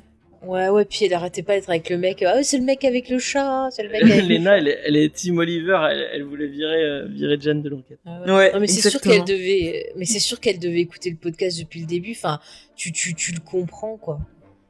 Moi, je, je- enfin, je trouve qu'elle le fait vraiment bien, l'espèce de psychopathe. euh. Et l'immeuble, c'est l'Arconia. J'ai Ah, l'Arconia. Ah, d'accord. Bon, bah, c'est, tu corriges. Vas-y, redis-le. L'Arconia. Voilà. On a déjà eu 50 commentaires qui ont dit, oh, tu t'es trompé sur l'immeuble. Ouais, c'est, l'Arcadia, je crois, mais l'Arcadia, c'est dans L'Arcadia. Mother qu'il y a. Oui. L'immeuble qui veut oui, sauver qui un veulent, euh, ouais, ouais, ouais, ouais. Mm, mm, mm. En effet. C'est un peu le même style de l'architecture. Mais alors, du coup, le- je, je repars sur la, la coupable. Euh, au final, qu'est-ce qu'elle nous dit au travers de ce personnage-là? Est-ce que, quelque part, c'est encore un autre aspect de notre société? Au travers Un autre aspect de la solitude, parce qu'elle a l'air seule aussi. euh. Ouais, c'est-à-dire qu'elle veut tellement garder quelqu'un qu'elle supporte pas euh, bah, qu'une personne euh, la fuit parce que peut-être son caractère ça va pas ou parce que ça a l'air d'être une veuve noire, de ce que j'ai compris. Ouais, Elle a l'air d'avoir tué pas mal. En fait, elle m'a fait pas mal penser euh, dans La famille Adams 2, le personnage de Debbie, qui est l'antagoniste du film, Ouais. qui épouse, voilà, qui est une veuve noire, qui épouse Fetty Adams, qui est jouée par Joanne Allen, je... non, je dis des conneries, qui est jouée par la sœur de. Je si, c'est pas putain. Je connais pas l'actrice. Si, c'est là, son frère, il joue dans il joue dans Identity, son frère. J'y suis, j'y suis. C'est Joanne Cusack. Je savais qu'il y avait Joanne, c'est j'avais pas. Ah, Et son frère, c'est John Cusack. Ouais, John Cusack, merci. Et j'adore cette actrice, elle est excellente. Et je trouve que même dans la façon de jouer de, donc de, de l'actrice, Yann. hein, oui, de Jeanne, Jeanne. Jeanne ou Yann, je sais pas comment Jeanne, euh, je trouve que la façon. Oui, merci. Le- la façon de jouer m'a fait énormément penser à sa façon de jouer à elle dans la famille Adams. Euh, vraiment, ce côté euh, Déjà dans The Office, moi je trouve qu'elle fait peur. Mais elle est très bien dans The Office. moi je trouve qu'elle elle a un petit côté. Elle Quand elle rappe avec Michael Scott. Mais on va pas en Ah dire plus que s'il y a des gens qui n'ont pas vu encore The Office. D'ailleurs, c'est sur Netflix, foncez, foncez. Et si vous avez Et qu'une on a fait un chose à podcast faire, dessus déjà. c'est regarder The Office. Mm. C'est la meilleure série du monde. Sauf la fin. Oh, moi je l'aime bien, moi. Ah non, la moi j'aime pas la fin. Ouais, on a fait un podcast dessus déjà. Ouais. Mais enfin, bref, je trouve qu'elle joue bien. Mais vraiment, On ce en côté. refera un quand Lena l'aura vu. Pourquoi? Je sais pas. Ouais. Bref, mais après, Maintenant, James, il, veut me- il veut que je sois dans toutes les émissions. Oui, t'as vu ça? Bah, Moi, je veux bien, avec plaisir. Mais euh, donc, je repars sur le perso. Moi, je trouve que ce côté possessif qu'elle a, ce côté égoïste, ce côté violent, c'est aussi quelque part un aspect qu'on retrouve beaucoup dans la société actuelle. Il y a beaucoup Mm. de gens qui, qui sont très agressifs quand ils ont pas ce qu'ils veulent. Comme Faye. Moi, pourquoi? Parce que t'es possessif quand t'as pas ce que tu veux. Mais n'importe quoi. Mais il est fou, ce, ce garçon. Mais il est fou, ce garçon. Il y a même un côté aussi un peu social avec le personnage de, euh, de Oscar, où tu as ce côté justement, bah, effectivement, euh, quand t'es pauvre, quand tu viens d'un. Ouais, quand t'es pauvre, que t'as des origines euh, latino et compagnie, euh, on perd pas de temps à mener une enquête. euh, on dit c'est toi le coupable, bah, bah, ok, euh, en prison. Alors que bah il y avait pas vraiment de preuves que c'était lui le coupable en fait à l'époque. C'est c'est c'est. Une enquête bâclée. et puis Renco- paf. Tu te rends compte tout ce qu'on voit dans cet immeuble, c'est quand même euh, hyper intéressant, je trouve. Ouais. Quelque part, c'est un peu un microcosme. ça Microcosme. Oh, je suis fatiguée ce soir, moi je perds tous mes mots. enfin bref, et, et, et... est-ce que tu veux rajouter quelque chose sur cette thématique-là, euh, Léna? Moi, je suis d'accord que je crois qu'on dit un microcosme. Ah, merci. Heureusement que tu es là. Heureusement que tu es là. Euh, il y a un- C'est gentil. On va passer à, un autre aspect suivant que je voulais aborder avec vous. Et, et je pense que là, James va pouvoir nous éclairer. Mais pourquoi sommes-nous autant fascinés euh, par le crime et par les Ah. enquêtes? Parce que c'est. Dis-nous tout, James. quand, quand on, on- on a été élevé dans des, dans des valeurs, tu parlais des valeurs de la famille Adams tout à l'heure, euh, dans des valeurs, et dès qu'il il y a des gens qui transgressent ces, euh, ces, euh, ces acquis ou ces, ces choses, ben, ça, ça, ça, ça nous intrigue et on a, envie de, on a envie de voir. Quoi. Je sais pas, moi je le vois comme ça. Je, moi, j'ai effectivement, moi aussi, je suis tout aussi fasciné que, que les personnages par, le, par le, le- les, les faits divers et je j'ai du mal à savoir pourquoi ça me fascine autant et pourquoi. euh, euh, après, euh, c'est peut-être que j'aime beaucoup. moi, j'aime beaucoup, j'aime beaucoup, beaucoup les histoires et j'adore qu'on me raconte des histoires. Et du coup, euh, bah, euh, ces histoires de true crime, c'est des gens qui, qui vous racontent des histoires, donc Mhm. forcément, c'est c'est- c'est- c'est- c'est passionnant, quoi. Mhm. Donc ouais. Mais pourquoi, pourquoi ça me fascine autant? Pourquoi les, les, les, les serial Est-ce que tu as euh, l'impression que c'est malsain cette fascination? Bah ça, dé- ça, dé- ça peut ça peut devenir vachement malsain. hein. Mhm. Moi je sais que euh, euh, il y a des trucs que j'ai écoutés ou que j'ai regardés euh, par curiosité morbide euh, que je regrette vraiment vraiment vraiment d'avoir d'avoir regardé. Je pense notamment aux cassettes de du euh, Toy Box Killer. euh, donc il y a un, un mec qui tuait, enfin, qui enlevait des, des jeunes filles et qui les enfermait euh, dans une espèce de, de lieu. Et après, il lui passait des cassettes où il, il expliquait ce qu'il allait lui faire. Non, donc il, il, il enferme des gens dans, dans, dans une espèce de boîte Mhm. et, euh, il, et il leur passe une cassette où il explique comment, euh, enfin, toutes les, les, les, les choses horribles qu'il va leur faire. Et, euh, et quand, bah, quand, quand tu te remets en tête et que t'éc- t'écoutes ce truc, vraiment n'écoutez pas. hein. C'est vraiment, moi, je, re- je regrette amèrement d'avoir écouté. C'était que par euh, Ouais, obsession morbide et malsaine. Et, euh, et je me suis dit, oh, c'est bon, c'est. Enfin. Et en fait, non, euh, c'est- vraiment. enfin, ça m'a ça m'a mis, mis mal, à l'aise et j'y repense encore des fois. Et ah, c'est vraiment. C'est pas, c'est pas une sensation agréable. Donc euh, je comprends qu'il y ait- peut y avoir une, une fascination qui peut aller jusque à des trucs vachement morbides.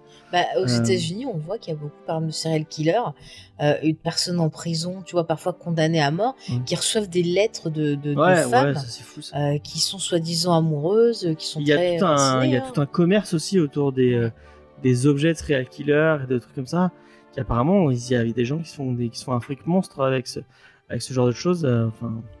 Je vois pas quel est l'intérêt d'avoir une peinture de Janway Gacy ou, ce genre de choses, mais. euh, Mais euh, ce qui est bien avec la série, c'est qu'ils en parlent ils en parlent sans trop en parler. Au final, ils vont pas dans le ce que ce qui peut être regrettable dans certains podcasts ou dans certaines euh, il y a certaines chaînes YouTube que je enfin je regarde et je me dis non c'est trop ça va trop dans le dans le gratuit dans le malsain non là il reste euh, bon c'est une petite enquête somme toute, on, on reste sur Disney Plus donc c'est très Bah, après, familial si tu regardes, ça, ça part d'un sentiment pour les deux premiers personnages, c'est vraiment genre, euh, ça part peut-être d'un fantasme de, de mener une enquête, de, de, Mm.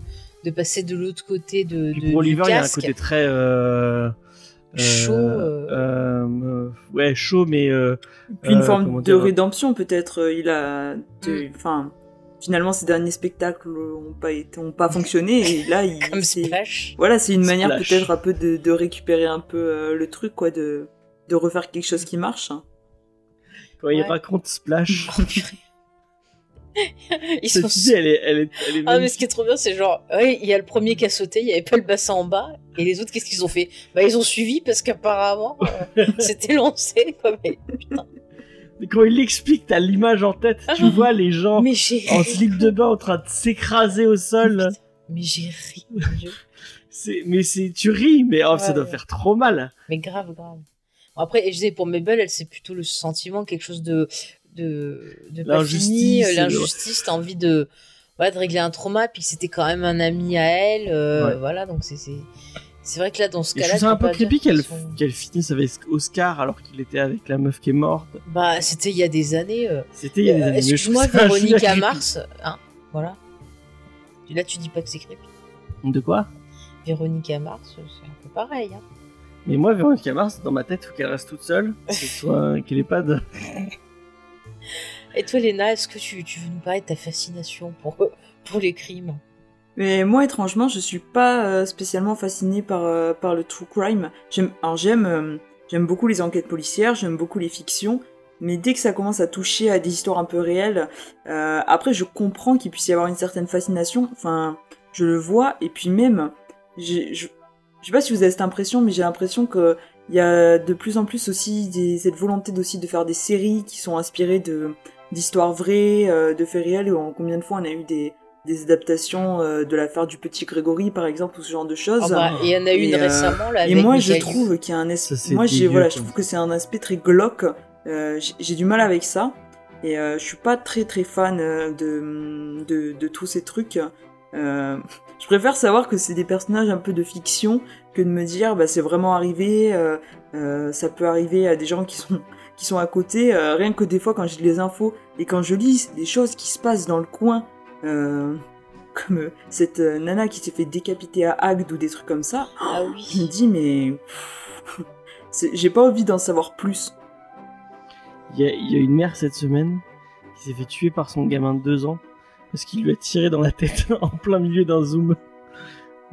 Mais avec quoi Avec un flingue. Mais d'où il sortait ce flingue C'était aux États-Unis, donc il y avait un flingue. Ah, Ah. bah, tu t'aurais dû commencer par, par ça. Je crois que ça s'était passé dans le coin à Montpellier, tu sais? J'en ai Mais pas tu sais qu'il y a parler. des, tu sais qu'il y a des États aux États-Unis où un bébé, euh, il a pu avoir un droit de port d'armes? Je crois que c'est le grand-père ou je sais pas quoi, il a demandé qu'il a un droit de port d'armes. Ah, ils C'était un Ils bébé. sont hein. timbrés aux États-Unis. Ah ouais, non, mais ils sont fous. Ils sont fous. Mais après, moi, je te rejoins des fois sur euh, quand c'est une fiction euh, qui adapte quelque chose de réel. Effectivement, des fois, ça va me gêner. Moi, ce qui m'intéresse, c'est de comprendre en fait euh, pourquoi. Mm. J'adore les mystères. Et il y a ce truc, euh, tu vois, quand j'ai, découvert le personnage de Miss Marple dans Agatha Christie, il y a un truc qui m'a marqué, c'est qu'elle parle tout le temps de la fameuse euh, nature humaine. Et en fait, c'est ça qui me fascine, c'est la nature humaine. J'ai envie de comprendre pourquoi il y a des monstres, pourquoi euh, on, on se met à tuer quelqu'un, pourquoi on, on devient un taré de, de, de serial killer, comprendre comment on arrive à les attraper, euh, est-ce qu'il y aura un moyen de prévenir ça? Et c'est vrai que ça, je vais être fascinée en fait plus par le côté documentaire, euh, écouter des spécialistes, des choses comme ça. J'ai- J'aime beaucoup la, la- la chaîne de, de Sonia, c'est ça qu'on a reçu. Sonia Léu, ouais. Ouais, merci qu'on avait reçu justement quand on avait parlé de la suite euh, de la série de David Fincher. Manhunter. Voilà, j'aime bien parce qu'elle a vraiment ce point de vue où elle va te détailler l'affaire, elle va euh, apporter un éclairage euh, bah, de, de, de professionnel Ouais. euh, pour essayer de comprendre les différents facteurs qui peuvent Le fait conduire à ce qui se criminologue passe. et psychologue, je trouve que ça apporte un truc que, d'autres chaînes euh, qui font la même chose, Oui, ouais. mais- eux, eux, ils vont directement dans les trucs. Ouais. Enfin voilà, je, je, je- tu vois, je suis fascinée par ça. Après, c'est vrai que euh, je comprends les personnages, vois, dans le côté un peu euh, fantasme de mener sa propre enquête, parce que c'est vrai que c'est un truc qui, tu vois, je veux dire, moi petite, j'avais envie d'être Jessica Fletcher. Moi, quand on me demandait qu'est-ce que tu veux faire plus tard, moi je disais, je veux être Jessica Je Fletcher. vélo Je veux écrire, je veux écrire des romans policiers. Moi, je voulais être une Totally et faire du vélo. Et ben voilà, tu vois. On avait des, des, Pas les mêmes des- références. des femmes fortes. Non, mais c'est vrai, c'est un truc, tu sais, c'est un peu, ça me fait penser à, à Psyche, dont on avait parlé, où justement, bah, les deux personnages vivaient un peu leur fantasme d'être euh, Ah, un oui. peu de, voilà, des flics, des, des, enquêteurs et compagnie.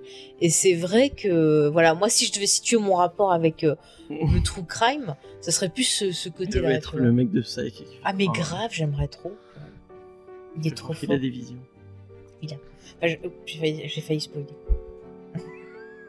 peut-être qu'il en a, peut-être pas. Mais bon, voilà, moi c'est plus, tu vois, parce que j'ai- j'aime me prendre la tête, c'est plus un intérêt. Euh, ouais, je- vais pas dire scientifique, mais un intérêt plus euh, de recherche, va dire. Surtout que comme j'aime bien écrire, ça te permet un peu aussi de. Ouais, ça nourrit ton, ton imagination. imagination.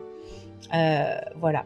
Et puisqu'on parle de podcast, est-ce qu'on ferait pas un petit point un peu comment la série nous, nous parle de podcast? Est-ce qu'au final ça ressort de façon positive? Est-ce qu'il n'y a pas un peu une critique un peu de cette Ils en industrie? Moi, pas trop finalement. moi, il y a un truc qui m'a marqué quand même dans l'épisode où il y a Tina Fey, et euh, Ouais. justement, c'est là que ça m'a marqué. C'est qu'il y a un peu cette critique où à un moment, euh, elle passe à la télé chez Jimmy Fallon, et elle dit Ah ouais, maintenant c'est à la mode, tout le monde fait des podcasts, des gens connus et tout, et là, elle dit euh, Ah, vous Mais savez, il y a le mec de Brazos qui fait ça. monde qui fait un podcast. Et c'est hein. ça, t'as plein de célébrités qui font leur Pendant le podcast. confinement, il y a plein de, il y en a, il y en a encore plus qui sont. Mm, mm. Il y a, il y a Kevin Smith qui fait son podcast, Marc Maron qui fait son podcast. Mais après, lui, ça faisait un moment qu'il le faisait, tu vois, comme le gars qui faisait Lex Luthor euh, dans, dans Smallville, ça faisait un moment qu'il avait son podcast aussi. Mais là, dernièrement, t'as plein de célébrités qui, qui font des podcasts. J'ai vu que Kristen euh, Bell, elle en avait un. Euh, Bah, son mari, il avait un son mari, il en avait un aussi. ça fait un moment euh, qu'il l'a, son ouais, mari. ouais, ouais. Mais elle, j'ai vu ça récemment. Enfin, il y en a plein qui font ça. Et c'est vrai que quelque part, ça devient euh, une mode. On voit aussi, par exemple, tu vois, quand t'as Spotify qui va produire, euh, par exemple, un podcast fait par Harry et Meghan, qui a pas trop marché, je crois, d'après ce que j'avais- lu. Mais c'est vraiment genre pour faire un coup de pub. Et c'est en train d'arriver en France. hein. Il y a de plus en plus de, de célébrités qui se mettent en Ouais. podcast. Mais au final, est-ce que on perd pas quelque chose Parce que des fois, c'est fait pour, euh, faire la pub, mais au final, quand t'écoutes, ben, tu t'aperçois qu'il n'y a pas de contenu. Alors qu'à côté de ça, t'as des artistes, euh, enfin des, des, des auteurs indépendants. Euh, je parle pas forcément de nous, mais il y a des gens qui font des fictions audio. Euh, qui sont très très bien. Je pense par exemple tiens, un fan de Star Wars qui fait des, des chroniques euh, euh, galactiques. Galactique, qui fait un boulot de fou sur le son, sur plein de trucs, euh, qui, qui, est, qui est pas assez reconnu à sa juste valeur. Et il y en a plein d'autres qui font plein de petites fictions. Il y en a qui De toute font façon, des... euh, les trucs indépendants. Mm, mm. Mais c'est- ça t'enlève pas le fait qu'il y ait plein de gens qui se mettent. C'est comme, c'est comme YouTube au départ où ils étaient que des gens passionnés qui se faisaient, qui faisaient des petites vidéos et, Ouais, et au final il y a plein de gens avec avec des des euh, des. euh, Enfin quand tu vois, euh, oh, je, vais. je Non, non, on ne donne pas de nom. Non, mais moi je pense à McFly et Carlito par exemple qui, qui ont lancé un podcast. Tu vois qu'à peine ils ont lancé leur podcast et enfin et donc on, on a vu en vidéo. Le, enfin moi je rêverais d'avoir leur matos. Ils ont rien que sur leur table, il y en a pour 5000 euros rien qu'en micro. Mm. Euh, alors que nous, euh, on, on a des pauvres, enfin, On galère on, galère, on a galéré au début. On, moi, moi, je voudrais continuer à, à le faire euh, comme Discovery en, en présentiel. Je trouve pas de salle, je trouve pas de. Donc c'est vrai que c'est un peu rageant de se dire euh, ah il y a des gens ils arrivent avec une production déjà déjà toute faite euh, pour au final faire des trucs. enfin, j'ai rien contre McFly et Carlito mais leur, leur podcast c'est- pas d'une. C'est- Bah, après, euh, on voit un petit changement, c'est-à-dire qu'on a l'impression, et je sais que j'ai vu pas mal de gens en parler sur Twitter, bah, le côté où quelque part les petits euh, qui font ça par passion, qui sont contents de parler derrière le micro, ils se font écraser par Ouais. ces podcasts-là qui arrivent, qui sont financés, Mhm. euh, qui ont déjà un appui et des choses comme ça, alors que ben c'est tout aussi bien que ce qu'ils font. Enfin voilà, je, je dénigre personne, mais c'est dommage que hum, il y ait des, des gens qui peut-être trouvent pas leur communauté, qui peut-être trouvent pas d'autres gens qui partagent la même passion qu'eux, parce qu'ils vont pas être mis en avant euh, sur des plateformes, sur des trucs comme ça. Et je trouve que la série, elle montre bien ce truc, parce que on voit au départ nos personnages, ils créent le podcast parce que ils ont envie de, ils ont une passion et puis ils ont envie de résoudre ce crime qui s'est passé juste devant leur- leurs yeux. Ils se disent tiens c'est c'est une chance de, de, de pouvoir faire ce qu'on aime et de faire comme euh, le podcast qu'on aime. Et puis au final, eh ben, ils sont quelque part un peu euh, euh, volés, dépossédés de ce qu'ils font par le personnage de Tina Fey, Oui, qui refait euh, dont on voit à la fin qu'elle arrive pour faire un podcast sur ces gens qui ont fait un podcast en s'inspirant de son travail à elle. Donc on continue dans, dans l'inception et c'est bah, quelque part je trouve qu'il y a un peu une, une, une critique de ce qui est en train de se passer dans les podcasts. Si tu faisais la, la comparaison avec YouTube, c'est la même chose qui s'est passé. C'est qu'on a par exemple des chaînes télé, euh, euh, d'autres types de sponsors qui sont arrivés et qui ont un peu, bah voilà, un peu changé la donne. Et euh, c'est triste quelque part en fait des fois, hein, je trouve. hein. Après moi je me plains pas tant que je peux parler dans mon micro qu'il y a au moins une personne qui nous écoute. moi je suis contente. hein. Mais euh, c'est vrai que par exemple, euh, bah, c'est sûr, moi je le dis aux gens qui auront envie de commencer, si vous faites ça en disant euh, je vais gagner de l'argent, je vais La pouvoir en vivre, monnaie, euh, euh, non, faites-le par passion, parce que vous avez envie de faire des rencontres, parce que vous avez envie de partager ce que vous aimez, mais ne vous dites pas que vous pourrez euh, en vivre, parce que, ben non. Euh, voilà, c'est la ouais, il y, galère. il y a des gens qui le font. Ouais, il y a des gens qui le font, bah tant mieux, moi je suis contente pour eux, j'aimerais, j'aimerais, si, si je pouvais être payée à faire que ça, je serais contente plutôt que de galérer et de reculer des émissions parce que faut gérer le reste à côté, mais c'est la vie, c'est la vie les amis. Mais c'est vrai que quelque part, je trouve que la série, elle parle un peu de ce, de ce côté-là on et avait qu'une auditrice et on finalement l'a recrutée. moi, alors, euh, putain, donc, du coup, maintenant, on n'a plus d'auditeurs. hein, c'est non, mais je sais pas, je trouve ça intéressant et je trouve qu'on peut faire aussi un parallèle avec le, cinéma parce que je trouve que, par exemple, tout ce qui est euh, les, grosses maisons de production, les trucs comme ça, ça prend pas mal le, le pas et on voit qu'il y a certains, des fois, petits films indépendants qui se font bouffer par ces grosses machines et qui trouvent pas forcément des salles où euh, bah, projeter leurs films, euh, tu vois, ils sont assez limités. Et c'est vrai qu'on peut faire aussi un, un petit, tu vois, un petit parallèle quelque part aussi. Ah, si tu sors en même temps qu'un Star Wars qu'un Ouais, voilà. qu'un Matrix, euh, effectivement, euh, T'as raison, t'as raison. la même semaine, ça va être compliqué quoi, pour retrouver des spectateurs. Mm. Mais bon, c'est un discours un peu aigri au final. euh, Non, non, non, je, je, je dis pas, que- moi je suis pas du tout aigrie, je suis très heureuse de faire ce que je fais, mais je dis juste que c'est vrai, que c'est intéressant bah, d'en parler et de montrer que, ben ouais, ça se transforme. Moi, à l'époque où j'ai commencé le, le, le podcast il y, a, il y a 14 ans, euh, en France, quand j'ai commencé, eh ben, c'était galère pour euh, essayer de partager les pas. émissions, Ouais, pour trouver des, partenaires avec d'autres sites, il fallait expliquer et euh, c'était pas trop bien compris et compagnie. Alors que maintenant, c'est quelque chose qui est plus accessible, euh, qui est plus facile et on n'a plus besoin voilà, de, de se prendre la tête, on trouve plus facilement euh, bah, voilà, une communauté. Et euh, qu'ils en ont parlé dans C'est à vous il y a pas longtemps. euh. C'est vraiment que c'est en train de se, se Ouais. démocratiser. Mais après, ça parle pas que ça, ça parle aussi des communautés qui se fédèrent autour de ces émissions. Ouais. On a un exemple euh, dans la série. Tiens, euh, Léna, si tu veux nous parler un peu de la communauté qui est mise en avant dans, dans la série. La communauté de fans, tu veux dire, qui se Ouais. monte autour. euh, Oui, bah c'est euh, c'est assez marrant parce que parce qu'on voit ces euh, ces fans qui les attendent euh, en bas de leur immeuble, qui ont fait euh, des t-shirts, euh, des produits dérivés. euh. Vous en avez jamais croisé vous euh, des gens avec des t-shirts James et Faye euh, ou des t-shirts. Easter egg euh? On nous a demandé des t-shirts, mais j'avoue que ben, euh, je sais même pas euh, comment. Va demander, hein, moi, moi, je, moi je serais ravi de faire du merch. euh. Ouais, mais alors est-ce qu'il faut déclarer? Je sais pas comment ça marche. Donc, euh, Est-ce qu'on peut je- Mais- Par exemple, je suis pas sûr qu'on puisse faire des t-shirts Sardou. Doit falloir payer des droits. euh. ah, il falloir Ah, sur- Mais par exemple, toi, tout ce qui est Disney, apparemment, il paraît que les symboles Disney, par exemple, vous êtes, j'ai vu ça récemment, une personne qui fait du, du nail art, euh, qui, en fait, euh, peut pas faire de nail art Disney sur ses clients parce que elle peut avoir des problèmes et demander, euh, tu vois, si jamais quelqu'un poste la photo du nail art en disant c'est telle personne qui me l'a fait, Disney, ils arrivent un peu comme dans les Simpsons. ah, mais ce que vous avez fait, ça appartient à Disney, tu vois. Donc, euh, Après, nous, dans notre logo, il y a des, euh, y a des trucs euh, à licence. Hein. Ah, dans le logo de, de Geek en série, ouais. De, non, mais même dans le James et dans- Ouais, mais le tout simple où il y a que nos têtes. Il y a- Ah, si, dans la bannière. Dans. Ouais. Bah écoutez, sinon vous prenez notre photo, vous, vous le faites. hein. Moi, ça me ferait très plaisir. hein. Je serais heureuse. S'il vous plaît, ne faites pas ça. Moi, je trouverais ça bizarre, mais je serais heureuse de voir un t-shirt James Pitié, j'ai pas envie Moi, d'avoir tu ma sais gueule ce que comme ça. j'aimerais, c'est une tasse James Fay. Ah, j'aimerais trop. Moi, je vous dis, s'il vous plaît, ne faites pas de, de t-shirt avec euh, le logo de la, de la checklist avec Vincent, là, parce que j'assumerai pas du tout. Ah ouais, Donc, euh, bien. ne faites pas ça, Non. s'il vous plaît. Ils, Moi, je ils vais vont faire un- faire- Un t-shirt très nul. Ils vont faire un t-shirt. euh, on, dit pas c'est de la merde, Ah on ouais. dit j'aime pas. Ah, mais il y a, il y a un vrai, euh, il y a une vraie possibilité de faire plein de produits dérivés avec tout. euh. Avec tout Avec ça. James Universe. Non, mais bon, pour revenir à la série, ce qui est marrant aussi, c'est que finalement, ils impliquent un petit peu, euh, enfin, ces fans s'incrustent un petit peu et sont aussi euh, impliqués euh, dans l'enquête, puisque euh, Oliver va ensuite les faire participer pour reconstituer un peu la scène, pour essayer de voir s'ils n'ont pas loupé des détails. Et euh, ouais, c'est une scène qui est assez, qui est assez marrante. hein. Mais encore une fois, tu vois, ça, on peut le voir aussi bah, comme ce qu'on fait avec vous, chers auditeurs. Moi, c'est ça que j'adore, c'est après les émissions, euh, sur Discord, on discute tous ensemble, vous faites Twitch. vos retours. Sur Twitch aussi, quand, euh, bah, quand on regarde un épisode de série ensemble, ou euh, quand on fait nos petits récaps avec les théories, qu'on participe.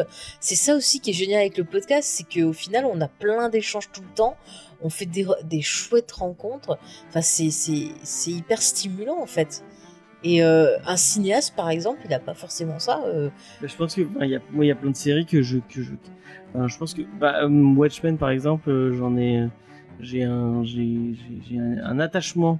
bon, j'aime déjà beaucoup de comics, mais j'ai un attachement à la série télé et un attachement à, aux souvenirs que j'en ai qui est beaucoup plus fort euh, que je pense à quelqu'un de random qui regardait juste euh, la série comme ça, quoi. Ouais.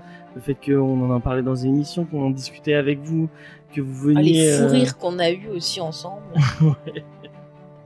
Et mais, mais même Game of Thrones, je pense que enfin j'aurais j'aurais beaucoup plus souffert hein, d'avoir maté la saison tout seul dans mon coin. C'est ça, euh, on a même des private jokes avec notre communauté et c'est vachement cool. Tu vois, ça, me paraît genre dans la rue, tu croises quelqu'un, il te, il te sort un truc que, que t'es dans une émission, genre, hé, t'as pas une théorie bébé, tu vois. Tu, tu dis, ah, lui, il m'écoute. tu vois, tu, on se reconnaît. J'imagine quelqu'un qui souffle qui souffle ça dans, le- dans le cou- dans le tram. Hé, t'as pas une théorie bébé. ne faites pas ça, pitié, ne faites pas ça. Des t-shirts de théorie bébé et des t-shirts Fasma, tu vois. Il y a, il y y a un Ah potentiel. ouais. Il y a un potentiel Trop dingue.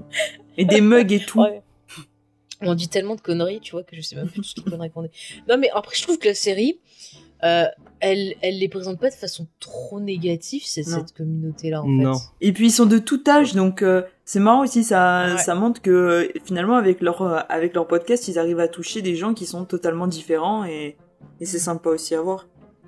Ouais, et finalement, c'est intéressant parce que ça fait un parallèle, encore une fois, avec euh, bah, le, le côté, le fait que ce soit des acteurs qui étaient un peu, tu vois, has qu'on disait euh, Ah bah la jeune génération, je vous aime pas. Bah là, en fait, ils se rendent compte qu'en passant par un autre média ou en changeant la façon de faire, en se passant d'un certain intermédiaire, ils arrivent encore justement à toucher les gens par leur travail. Et euh, ça pose quelque part une question aussi sur l'industrie c'est est-ce que quelque part il y aurait pas des choses à changer et finalement je trouve ça plutôt intéressant que la série elle soit diffusée euh, bah, par Hulu et Disney parce que Hulu ça appartient à Disney. Et je trouve ça intéressant qu'il y ait une série qui pose ces questions là à l'heure où Disney euh, possède euh, pratiquement tout et nous balance euh, chaque semaine un film Disney euh, histoire qu'on les oublie pas et compagnie. Et que finalement on se rend compte que bah y a d'autres gens qui se disent bah voilà la situation elle est comme ça qu'est-ce que je peux faire avec cette situation pour moi arriver euh, ben, à partager ma création, arriver euh, à aller à la rencontre du public. Et euh, finalement, c'est intéressant et on voit justement que c'est cette question-là que se posent certains cinéastes quand on voit des, des cinéastes comme bah, David Fincher qui sont allés sur Netflix. Il y avait qui D'ailleurs, je crois qu'il y a des news comme quoi Mad Hunter saison 3 euh, Oui, j'ai vu pourrait ça. arriver Ouais. Mm. plus tôt qu'on le pense. C'est ça. Mais regarde, t'as Spike Lee aussi également qui, qui, qui est allé sur Netflix. T'as des gens qui y passent euh, par euh, Amazon Prime aussi euh, euh, parce que ça leur permet d'avoir un peu plus de liberté Avec le créatrice. Covid, euh, euh, ils avaient pas trop le choix. Oui, mais avant le Covid, déjà, tu vois, il y avait des, des gens qui, qui passaient par là. Donc c'est vrai que euh, on a une société qui évolue et qu'il y a des gens qui, qui trouvent d'autres moyens pour aller à la rencontre de leur public. Et peut-être que le fait qu'il y ait euh, pas mal de, de stars qui aient leur podcast, ça peut faire sourire, mais c'est peut-être aussi un moyen pour certains de se rappeler peut-être à des personnes qui les aimaient bien avant ou peut-être de se faire découvrir par d'autres gens qui les connaissaient pas. Tu vois, je pense le, le, le gars qui fait Lex Luthor dans, dans Smallville, bah, son podcast, il est pas mal réputé et t'as des gens euh, voilà, qui regardaient pas forcément Smallville, qui écoutent son, son podcast. Donc, euh, tu vois, c'est un moyen peut-être aussi de trouver comment continuer à exister en tant qu'artiste, quoi. Tu vois, c'est. Enfin, je trouve que la série, elle possède ce questionnement de, de l'artiste, en fait, au final. Quand tu vois avec le personnage d'Oliver, euh, le personnage pareil de, de, de Steve Martin et, et compagnie, je trouve que c'est- c'est pas inintéressant. Enfin, moi, ça m'a vraiment touché sur ce côté-là. Je sais pas si vous l'avez ressenti aussi, si c'est moi Si, qui si, Non, non, pareil. Ok. Euh, Est-ce qu'il y a encore une thématique que j'ai pas abordée et que vous l'abordez ou on parle du Non, final et nos théories Je crois que c'est bon, on a, on a fait. euh, Je Ouais. pense qu'on a fait un Et peu non. le tour. Ok. Eh bien écoutez, on va vous parler du final et de nos théories, comme ça on se prépare pour la saison 2. Donc, pour récapituler, dans le final, euh, ils ont trouvé donc qui qui c'est qui a tué. C'était, euh, donc on le dit, hein, on a un parti spoiler, hein, donc c'est Jane. et euh, on la voit qui se fait donc arrêter par la police, qui est mis donc dans une voiture. Ouais. Euh, nos deux, enfin nos trois zigotos sont sur le toit, ils boivent du champagne, genre yeah, on a réussi. Et puis euh, la petite dit bah écoutez, je descends euh, pour faire je sais plus quoi. Et eux ils sont tous les deux sur le toit et tout d'un coup ils reçoivent un SMS de quelqu'un, on leur sait pas qui, ouais. qui leur dit vite sortez de l'immeuble. Alors ils commencent à paniquer puis ils disent non on peut pas laisser Mabel, Mabel, Mabel.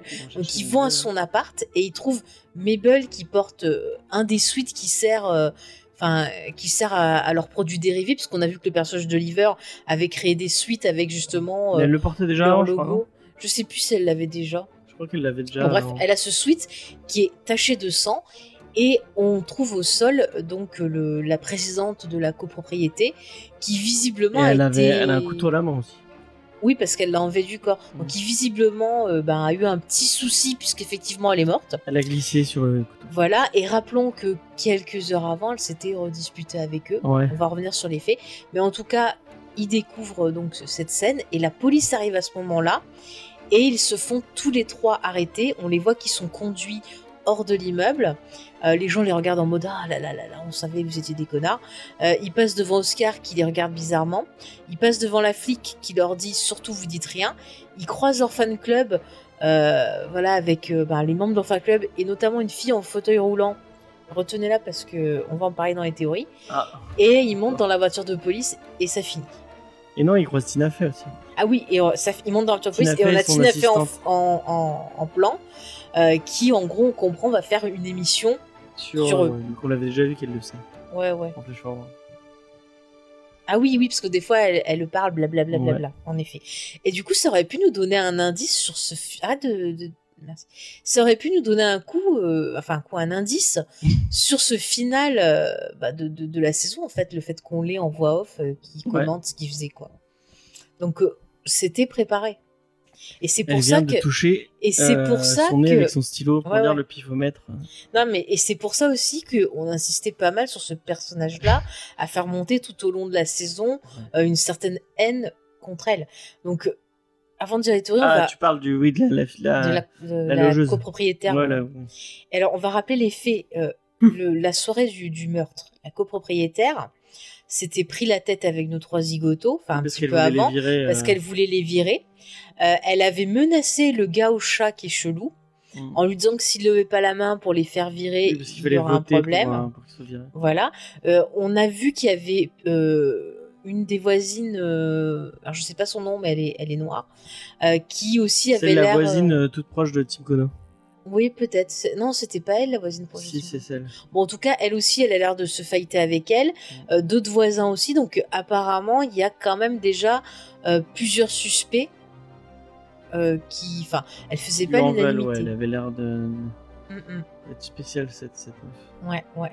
Alors, est-ce que vous avez déjà des théories que vous voulez partager avant que je, je partage les miennes?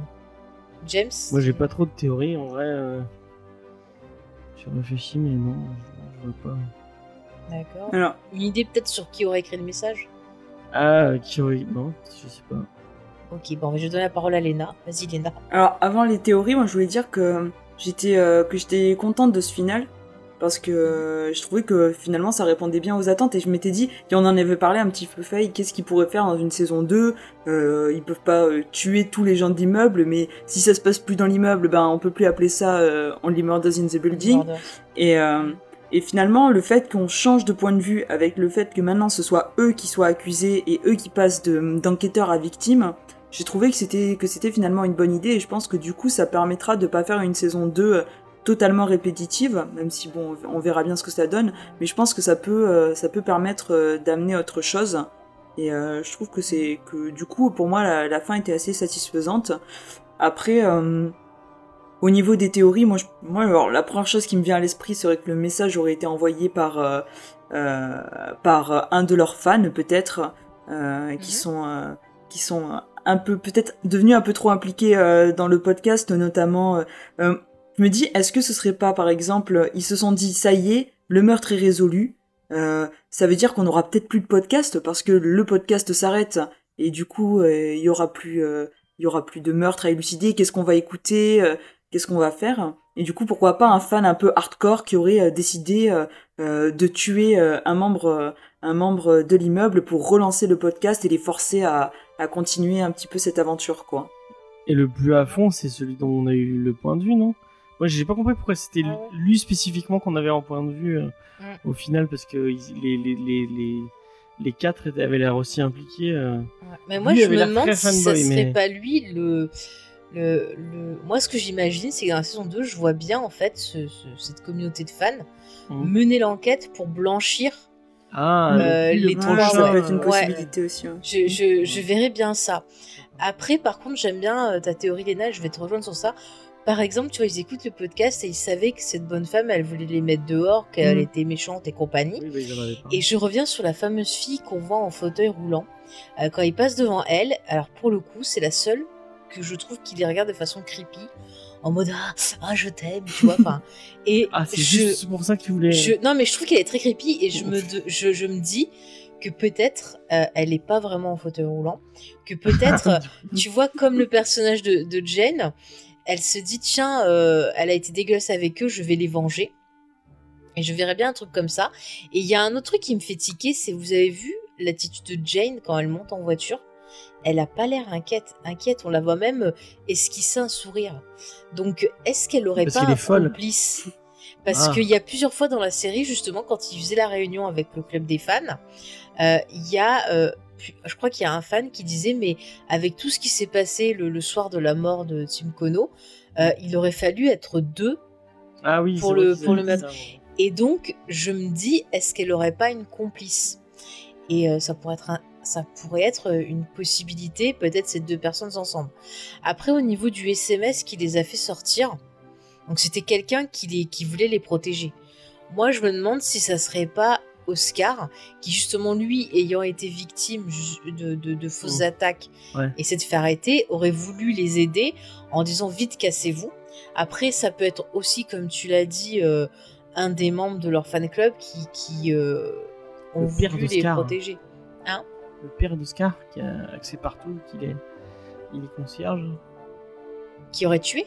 Ouais, je sais pas. Moi, je pense pas. hein. Quel, quel serait son mobile? Pour venger son fils. euh, Ben non, son fils, il a été blanchi. Retenez Et bien, c'est ici à que vous avez avec. entendu James dire ça. Si ça se trouve, ce sera le tueur de la prochaine saison. Et on sera James l'avait dit. Peut-être, peut-être. Mais bon, je, je trouve que la petite fan club, c'est pas mal. Après, sinon, il y a quand même ce mec avec le chat. Excusez-moi, il, Il est est, louche. méga chelou. Euh, Asma me, me faisait remarquer ce point. Il a une obsession avec le prénom Evelyne. Qui est Evelyne Est-ce que c'est euh, sa mère, un ancien amour? Euh, En plus, il est, euh, il est, il est vachement calme dans cette fin d'épisode parce que au il y a un final, chat, ils. Ouais, mais au final, il apprend que son ancienne chatte, elle est morte en buvant le sang de l'autre qui a été empoisonné. Et puis, il arrête pas de dire je les aime, eux, je les adore, alors qu'au final, il a pas de raison de dire ça, puisque bah, ils l'ont accusé, il y a eu plein de trucs autour de lui, et il devrait être énervé. Et à la fin, il est hyper zen, et puis il arrête pas de dire aux gens euh, oui, on est tous bien ensemble, venez boire le thé chez moi. euh, ah, c'est trop l'amour. Enfin, je trouve qu'il a une attitude bizarre en fait. Et encore une fois, euh, ben Jen, elle arrêtait pas de tout pointer sur lui. Ou sinon, c'est la petite vieille. euh, Ah non, c'est pas un couteau, c'est une, une aiguille à tricoter qu'elle a. Oui, une aiguille à tricoter. Ouais. Ouais. Je, c'est la petite vieille avec qui elle discutait dans l'ascenseur. Il y avait deux petites vieilles. euh, D'ailleurs, est-ce que on a déjà vu Mabel faire une de l'aiguille à tricoter? Oui, on les, on l'a vu. On l'a euh, vu tricoter. On l'a vu Ah, tricoter. je me rappelais plus. Bon, ça va. Elle disait que ça la détendait ou je sais pas quoi. Ah bah ça, je la comprends. Ça me détend aussi. Donc ouais, les deux petites vieilles aussi, c'est vrai, elles sont, elles sont cheloues. Après, est-ce Ah, qu'elles du coup, il y en a une s'étaient qui est morte pour le coup, mais. Tu sais, mais il y a- Celles qui prennent l'ascenseur? Oui, elle se basait à celle qui est morte. Et euh, il y avait une autre Quelle vieille, vieille qui... qui est morte? Bah, la, la logeuse, elle était vieille. Bon, elle n'était pas si vieille que ça. Moi, je te parle des deux petites vieilles qui prennent l'ascenseur. Et bah, son les deux petites vieilles qui prennent l'ascenseur, il y en a une dedans. Non, elle était pas, elle y était pas, la, la- la- celle qui est morte dedans. Si. Elle était déjà morte quand ils prennent l'ascenseur avec les autres, en fait. Et elle est pas gentille, elle allait pas parler gentiment à l'autre vieille, elle envoyait chez tout le monde. C'était des deux petites vieilles de l'immeuble, ça, qui prenaient l'ascenseur, bon, qui sais étaient plus. pas dedans. Je suis perdu.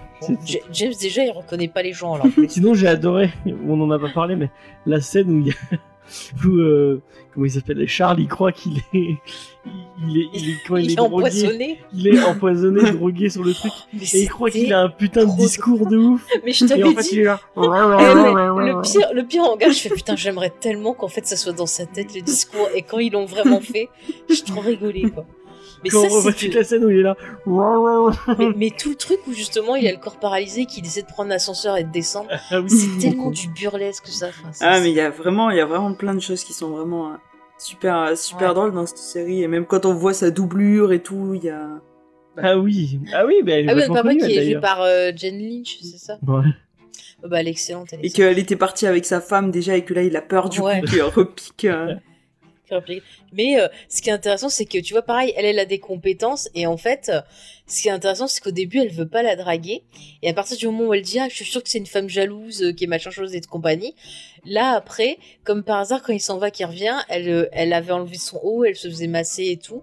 Elle était déjà dans une démarche de, de, de charme pour essayer de savoir ce que l'autre, à mon avis. euh, Ça avait, ouais. et je reviens sur les hypothèses. La mort de, de, de cette, de ce- cette femme à la fin de, la saison 1, moi je pense pas que ça soit lié à notre affaire de, de, de Tim Kono.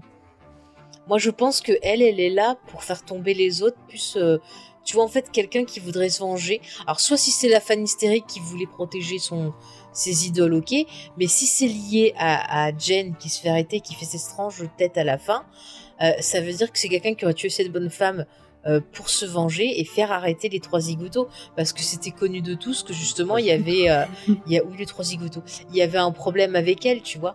Donc euh, moi je vois bien une saison 2 qui serait peut-être quelque chose de, de vengeance tu vois un peu un peu avec une histoire à, à des slashers genre la sœur de de la meuf enlevée enfin de, de la sœur de Jen ou son enfant caché ou un amant est conduit tu vois, ou genre un gars qui disait ah mais je l'aimais et euh, elle elle allait voir d'autres gens alors que je veux la reconquérir, tu vois. Enfin, je vois bien un truc comme ça aussi, ça pourrait être possible.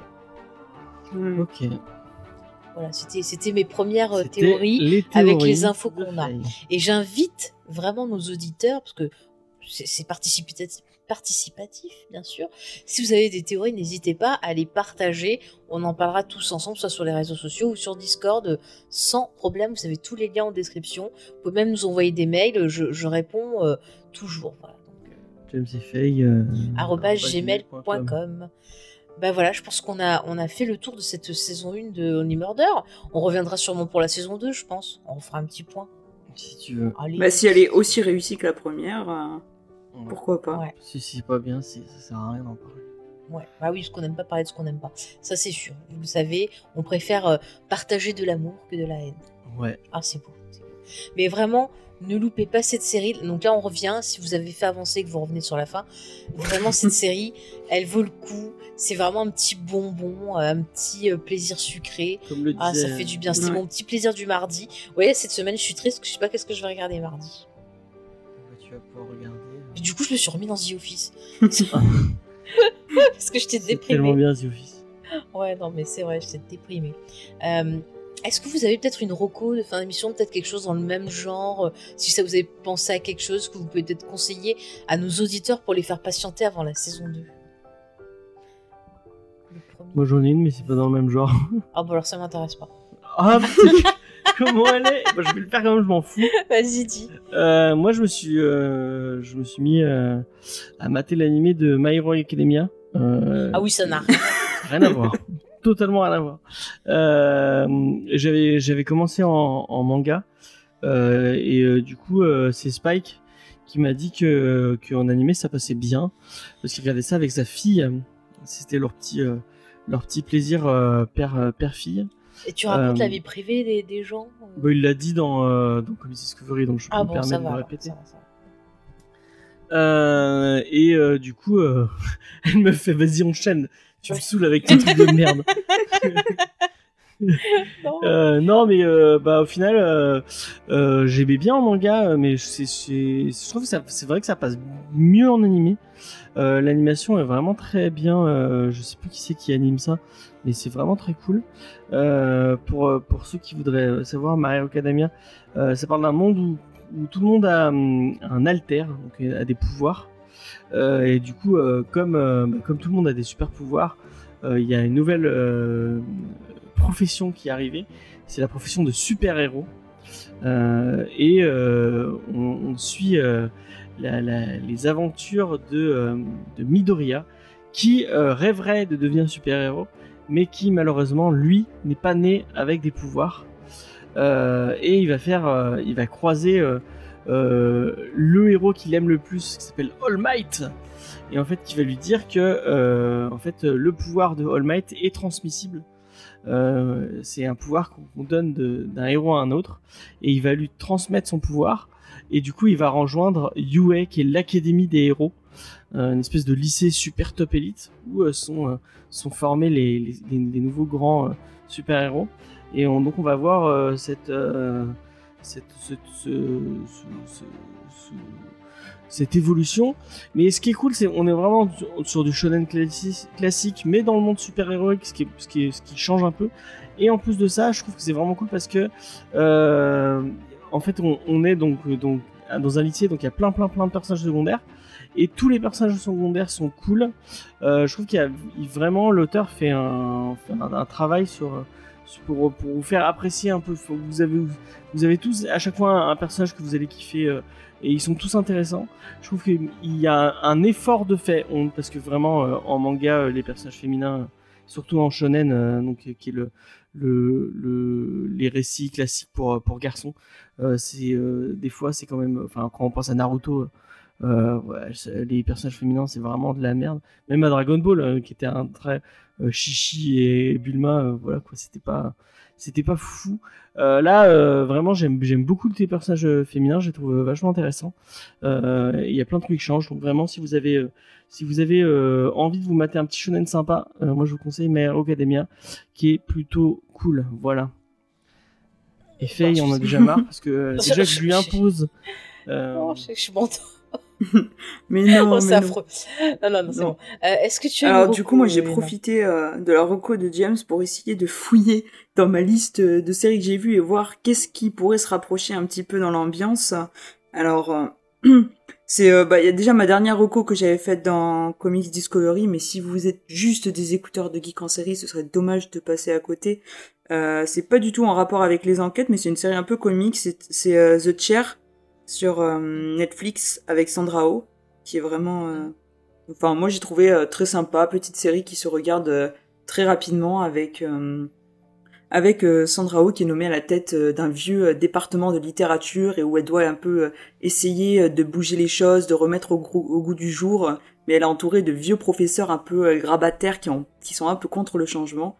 Et voilà, c'est ce, ce décalage créé qui est assez sympa avec un guest dans cette série qui vaut vraiment le coup. Je ne dirai pas qui c'est, mais c'est très sympa. Et euh, après, peut-être, euh, vous avez déjà fait une émission dessus, euh, mais j'avais beaucoup aimé Barry. Ouais. Trop bien Barry. Euh, Bah, c'est vrai que c'était pas mal barré parce qu'encore une fois, il y avait tout ce côté décalage et tout. C'est vrai que je, je le rapprocherais pas mal aussi dans le. C'est une super série. Mm. Et qui, Encore SNL. qui vient du SNL, Mhm. effectivement. Ah non, mais c'est un vivier de, Mm, de, de talent, le SNL. Mais euh, Bah, Andy Sandberg de Brooklyn Nine-Nine, qui va reprendre bientôt Brooklyn Nine-Nine, non? C'est fini déjà. On a le- on n'a pas encore vu la dernière saison. J'attends qu'elle soit sur Netflix parce que j'ai pas réussi à la trouver autrement. D'accord. Donc euh, voilà. Et toi, Euh, Faye, est-ce que tu as des recos? Oui, alors attendez, il faut que je me rappelle parce que j'ai oublié de le dire. Je sais plus. Non, mais j'allais dire Barry comme toi parce que c'est vrai qu'en termes d'ambiance. Désolée, je t'ai volé ta Euh. non, non, mais c'est pas. J'avais pensé à ça. Euh, après, j'avoue que j'ai beaucoup pensé effectivement euh, à des films, tu vois, comme les, vieux euh, Panthère Rose où t'as ce, ce, détective. Mais je parle de l'original. juste le premier, parce que j'aime bien, où t'as vraiment ce détective qui est, con parce qu'ils sont un peu, ils sont pas, tu vois, pro, ils sont un peu débiles, ils font des fois des gaffes et tout, puis ils arrivent quand même à trouver euh, des twists, des indices, ils s'excitent, mais c'est vrai qu'en termes Un film d'ambiance, qui a fait beaucoup de mal à, peu, à l'image de les, des flics français, apparemment. ah bon, ah oui, ouais. Enfin bon, ça m'a fait penser à des, apparemment, c'est l'image qu'on a. Mm. Mais En tout cas, ça m'a donné envie de revoir ça. Il y a toujours ce côté Agatha Christie qui revient un peu, avec le côté un peu, tu vois, Cluedo, euh, euh, le fameux ET10 là et compagnie. Euh, ça j'aime bien aussi. Enfin, Il y a vraiment cette ambiance comme ça très classique. Euh, limite en film, j'aurais envie de vous conseiller euh, le, le film à couteau tiré Ah oui. de, Très. Reynolds. Ryan. Non, oh, je sais plus son nom. c'est- Gareth Evans Non, Ryan Reynolds mais non, pas Ryan Reynolds. C'est celui qui a fait l'épisode 8. Je suis fatiguée ce soir, je parle. Et je l'adore. Ryan Johnson. Ouais, Ryan Johnson. Voilà. Euh, qui est excellent, qui a un hommage bah, à Agatha Christie, mais pas que. Et il y a des petites points d'humour dedans.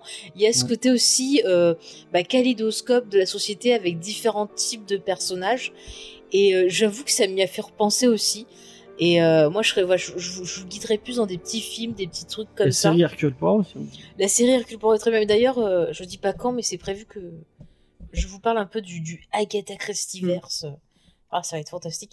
Mais toutes ces petites séries-là, vraiment, j'ad- j'adore Miss Marple. euh, des petits trucs comme ça, j'ai- j'aime beaucoup. ça. Je trouve que qui, par son côté moderne, est à la fois très classique et vous renvoie au sens euh, noble de l'enquêteur. C'est vrai que récemment, on a surtout des séries où on va voir des enquêteurs qui vont être un peu des anti-héros, euh, des enquêteurs qui vont être violents.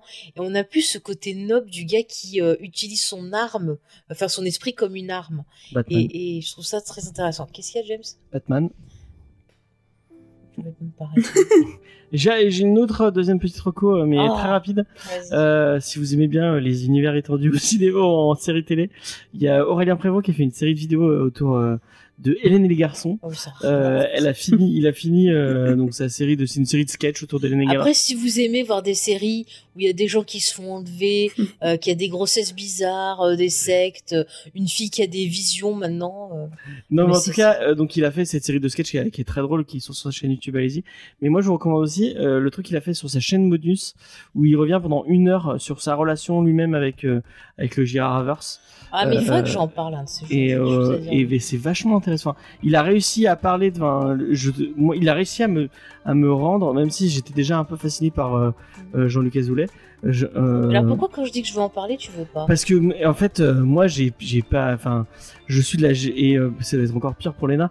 Moi, je suis de la génération d'après tout ça, et c'était la génération Bah, où on a c'était déjà. 4 ans de différence. Bah moi, à ma, à ma génération, c'était déjà ringard, et c'était déjà Non, la ouais. honte de regarder euh, Mais ces. c'était rigolo quand même. Et, euh, C'était comme si tu battais les feux de l'amour. C'est- pareil. Enfin, moi je trouve qu'Hélène et Garçon, ce qui était génial, Ma, moi, ma daronne, elle m'interdisait de regarder ça. hein. Non mais c'est, enfin moi je le prenais pas au sérieux, mais c'était du soap en fait. Pour moi c'était, tu vois, je regardais ça et je regardais euh, les Amour, gloire et beauté, c'était la même chose. Mais et moi, je suis Amour et Gloire et Beauté, j'arrive pas à le moi je regarder. suis hein. persuadée que sans, Même au euh, second degré, je trouve ça trop ah, chiant. moi ça me fait rire. Non mais moi je suis persuadée que sans ça on n'aurait pas les plus belles la vie et les conneries comme ça. Ah oui, mais totalement. Non mais c'est trop Mais drôle. Il- enfin, le, Non, mais ce mec c'est est trop un. drôle quand tu vois le est perso de. Lali au début de, de Hélène et Garçon. Elle te disait que des fois elle fait des rêves prémonitoires. Maintenant, la meuf, je te dis, c'est médium. Genre, euh, ce matin, je tombe sur un extrait. Elle dit Ah, il y a Hélène qui va bientôt arriver. Elle continue, elle fait Elle entre. Et là, elle arrive. Tu vois, maintenant, elle a des visions de folie. Genre, elle conduit. Ah, j'ai une vision en conduisant. Je vois ce que tu as fait ce week-end. hein, C'était bien. Non, mais c'est un truc de malade, quoi. Bon, en tout cas, il a fait une vidéo d'une heure où il parle de sa relation avec euh, avec euh, avec Gérard Havers et avec tout ça, où il parle de la vie de, Jo- de Jean-Luc Azoulay qui, a- l'air d'être un mec un peu taré. Le mec avait avait fait une maison euh, sur le toit de son immeuble. euh, Oui, pour pas avoir pour- à, à- à conduire et à bosser direct et tout, quoi. Ouais, mais le, le mec. et le avait- mec, il écrit sur deux écrans. Et en fait, j'avais lu euh, qu'apparemment, genre sur un écran, il écrivait par exemple à l'époque, tu vois, un épisode de- d'Hélène et Garçon, et sur un autre, il écrivait euh, Le miel et les abeilles. Tu Maintenant, vois. il dicte à sa secrétaire. euh, C'est ça, ouais, ouais, ouais. Non mais c'est, non mais c'est un truc fou. Puis quand tu l'écoutes, il y a eu un, un, un reportage hein, sur euh, sur tout ça euh, sur TMC. Et à un moment, il explique, il dit bah voilà, on n'a pas de budget. Euh, le seul endroit que j'ai pour tourner, c'est cette baraque que j'ai qui sert pour faire euh, différentes locations. Euh, donc quand il n'y a pas de le- budget, euh, Le, le- Ouais, le truc de de la loisir plage. à côté. Ouais, ouais. euh, et en fait, il dit, bah, quand on n'a pas de budget, qu'est-ce qu'on fait? Il dit, bah, à part faire des enlèvements, euh, des histoires de sexe, de, de, de coquification, un truc comme ça, je peux rien faire d'autre. Donc, c'est fou, ça euh, des marche qui reviennent. Mais Apparemment, sur TMC, ça fait. ouais, ouais, t'as- il y a ça fait des de fans. super audiences. Mais après, moi, j'avoue, quand je tombe dessus, mais je me tape des barres de rire parce que tu te dis à chaque fois, mais qu'est-ce qu'ils vont faire? Et au final, je trouve que c'est devenu limite une parodie de ces soap opéras que sont, euh, tu vois, je te dis encore une fois, les feux de l'amour, à mon gloire et beauté et compagnie, des fois. Bah, Enfin, je trouve ça le, hyper le groupe drôle. qui était. euh, C'est le, le truc. Ah non, mais peu, euh, le groupe, ça c'était nul. Hein. Mais c'était écrit par lui aussi, hein, le groupe. Ah ouais, ça je Ouais. savais pas. C'était produit et écrit bon, par hein. lui. Ah, je savais pas. Bah écoute. Et ben grâce à lui, il a réveillé, ré- révélé au monde euh, euh, le petit Jérémy là qui est devenu producteur et qui produit toutes les merdes Ouais. que vous avez là de télé-réalité, les ch'tis, les machins, les Jérémy, les anges, je sais plus. Non, Jérémy, je sais pas quoi. euh. C'est pas Ferrari. avant. Ouais, il était Ruquier Non, c'est pas Ferrari, c'est un autre. Non, je sais plus. Mais c'est Jérémy quelque chose, quoi. Et euh, donc, merci Jean-Luc Azoulay euh, pour tout ça. Mais tu vois, des fois, limite, je, je tombais sur un épisode, une fois, j'ai, pensé à, l'excellente série euh, euh, québécoise, à Le cœur a ses raisons. Il y avait une intrigue, ça me faisait penser à ça, avec des histoires de bébés volés. Enfin, non, mais c'est, vraiment excellent. Donc, euh, ouais, pour rigoler un coup, pourquoi pas. Finalement, on peut le rapprocher. Voilà, il y a un côté un peu euh, regard euh, sur un univers. les acteurs sont quand même très conscients de ce qu'ils font. Et Ah puis au ouais. final, ils le font parce qu'ils sont entre potes et qu'ils s'amusent. Michalak. Et voilà, Michalak, merci James. Et, et voilà, moi je m'en fous. Moi je préfère des gens qui le font en disant bah ouais, je suis conscient de ce que je fais, que des gens qui se la pètent ou qui sont. voilà. Il faut de mal à personne. Tu, tu aimes, tu regardes. T'aimes Bah, pas, ils sont tu dans leur regardes pas. truc, quoi. euh, ça se voit. Enfin, ils, ils ont pas, les pauvres, ils ont pas réussi à. Enfin, quand je pense à. Bah, à encore une fois, Bas, tiens, euh, tout ça. eh, là. encore une fois, l'industrie, une fois que t'es mis dans une case, on te croit pas capable de faire autre chose. Et c'est c'est ce que tu vois. Quand tu fais de la comédie, on pense pas que tu peux faire du, de- du drame. C'est super dur pour un Il acteur disait que les meilleurs, du les, meilleurs, les meilleures années de sa vie, c'était quand ils étaient sur Bah l'île, ouais. là, pour c'est les mystères de l'amour. Ah Euh, bah, non, tu- les vacances de Les l'amour. vacances de l'amour, c'était. Et qu'apparemment, c'était. Sur génial. Love Island. Où il faisait des. Apparemment, il y avait des enquêtes aussi. Il des Oui, il y avait des enquêtes, euh, il y avait des trafics de drogue, euh, des putes. Des euh, extraterrestres. des extraterrestres, j'ai vu cette période-là. Ah, mais c'était fantastique, écoutez. Enfin, bref. La, la vidéo de, de, de Royan Prévost est vachement intéressante si vous avez Et vous voyez, à l'époque, je sortais Ça. pas, donc il fallait un moyen de m'occuper. bah, ça, ça m'a sauvé la vie. Donc Peut-être qu'on en parlera un jour. Mais j'ai envie, moi, d'en parler. Mais moi, je connais envie. pas du tout et j'ai Mais, j'ai mais vraiment pas envie je te ferai un résumé, James. Avec le résumé, ça te fera rien. La caverne de la rose d'or, ça m'a. suffi. Mais c'était. eh, pourtant, c'est fou, c'est un des podcasts euh, dont on me parle le plus Ouais, souvent. c'est vrai, on en Et il parle y a des gens qui me disent qu'ils l'écoutent souvent, l'épisode. Mais franchement, je vous remercie. C'est fou. Parce que moi, ça m'arrive des fois de réécouter des épisodes de, de certains podca- podcasts que j'aime bien. Mais. euh, Histoire de perdu, pen- notamment. des fois ça m'arrive, mais je pensais pas qu'il y ait des gens qui ont envie de réécouter les épisodes qu'on a fait. Et je vous jure. Surtout non, la non, caverne mais, de la rose d'or. non, mais je vous jure, quand vous me dites ça, ça, ça me touche beaucoup. hein, mais vraiment, voilà. Donc, euh, je vous fais vraiment des bisous à tous et à toutes. Moi, je vous, je vous remercie de nous écouter. Je pense que c'est le mot de la fin. Je vous remercie de venir discuter avec nous, de partager cette belle passion des séries avec nous, euh, comme nos héros partagent avec leur communauté euh, leur passion des enquêtes. Et, et Tant que vous êtes, voilà. vous- tant que vous, vous, vous campez pas devant, devant chez nous, ça va. Peu, ça me ferait un peu peur. Ça me ferait un peu peur, j'avoue. Mais si un jour vous me croisez dans la rue, vous faites hey, les bébés, il y a des têtes, je comprendrai, voilà. vous- S'il vous plaît, ne soufflez pas dans l'oreille. je sais pas, chose. Vous arrivez, vous faites yeah. Voilà, vous- je comprendrai. Vous me sortez la langue, vous faites ce petit bruit. Je dirais ah, ça c'est un auditeur. J'ai reconnu. C'est comme ça qu'on a reconnu Léna. c'est pas vrai. Oh, Mais il est méchant. En fait, c'est James qui va être viré. hein. ça va s'appeler Elena et Faye. Et comme, et Attention. comme ça, on sera dans tous les, les référencements de podcasts féminins. Ouais, voilà. Ah, parce qu'on pense à vous, hein, les gens qui référencent les podcasts. Mais n'empêche, euh, moi, mon premier podcast, on était que des filles et l'histoire ne nous a pas retenus. Pour le coup, ouais. Mais est-ce que c'est. Est-ce que... ouais. Quoi? Le Los Gang, c'était produit par des filles, créé par des filles, monté par des filles. C'était Fifi Fille, voilà. Donc, euh, je le dis. Et je suis fière. D'accord. J'espère qu'il y a des filles qui nous ont écoutés et qui ont dit Ah, je vais faire un podcast. Ah, ça me ferait pleurer, tu vois. Bref, donc, en tout cas, moi, je vous remercie. Vous savez que vous pouvez retrouver toutes nos émissions, tous les liens et tout ce qu'il faut sur le site jamesfay.fr. Vous avez tout en description aussi. Euh, N'hésitez pas ben, euh, à nous suivre sur les réseaux sociaux. Vous tapez James. Pareil, comme ça, vous avez tout centralisé. Euh, bon, je vous demande si vous pouvez partager les émissions. Ça permet aussi de nous faire découvrir. Ça nous fait plaisir. Donc, n'hésitez pas. C'est gratuit. mettre 5 c'est étoiles sur tous les applis de podcast. euh, Ouais. Avec un petit commentaire sympathique, ça fait tout plaisir. Ouais, voilà. Et puis si jamais vous avez envie de nous aider autrement, bah, bon, pour l'instant, on a toujours le, Le Tipeee. le Tipeee, mais si on trouve une autre solution, vous inquiétez pas, on, on vous le dira. Mais ça nous permet bah, de, de, de pouvoir garder le matériel euh, en état et de pas sombrer dans la folie de temps en temps aussi. Mais voilà, mais en tout cas, on vous remercie encore beaucoup bah, de nous accompagner depuis toutes ces années. Et euh, Et Merci Léna. ouais, merci Léna Eh aussi. ben, d'avoir merci à été, vous euh, de, nous. m'avoir invité encore sur cette émission. Ah bah écoute, tu sais que tu reviens euh, quand tu veux maintenant. hein, Tu fais partie de l'équipe. Même si tu es en probation pour l'instant. Non, non, non, non. bah non, écoute, ici, si j'ai plus le droit de faire des comics Discovery, euh, je viendrai me réfugier ici. Mais oui, viens, regarde. C'est une ambiance bien girly et tout. On fera du chocolat chaud. C'est trop bien. Euh, alors, avant de partir, chers auditeurs, sachez que les deux prochaines émissions de Geek en série vont être une espèce de, de, de petits diptyques, comme ça qu'on dit, dans de petites séries, de petites Mhm. sagas. Mhm. Euh, parce qu'ils vont être très liés et très animés. Je vous donne juste cet indice-là. Et j'espère que ça vous plaira. On vous mettra des petits indices parce que ça m'amuse. Et j'ai l'impression que ça vous amuse aussi. Donc euh, On continue. voilà, on continuera. Et puis, euh, et puis voilà. Donc, Allez, bye, des bisous. je vous fais Des des bisous. bisous. Je vous dis dans 15 jours si tout va bien. Je pense que de tout devrait aller cette fois-ci. Et puis, bah, regardez plein de séries. Et puis, venez en parler avec nous. Allez, salut! Bye.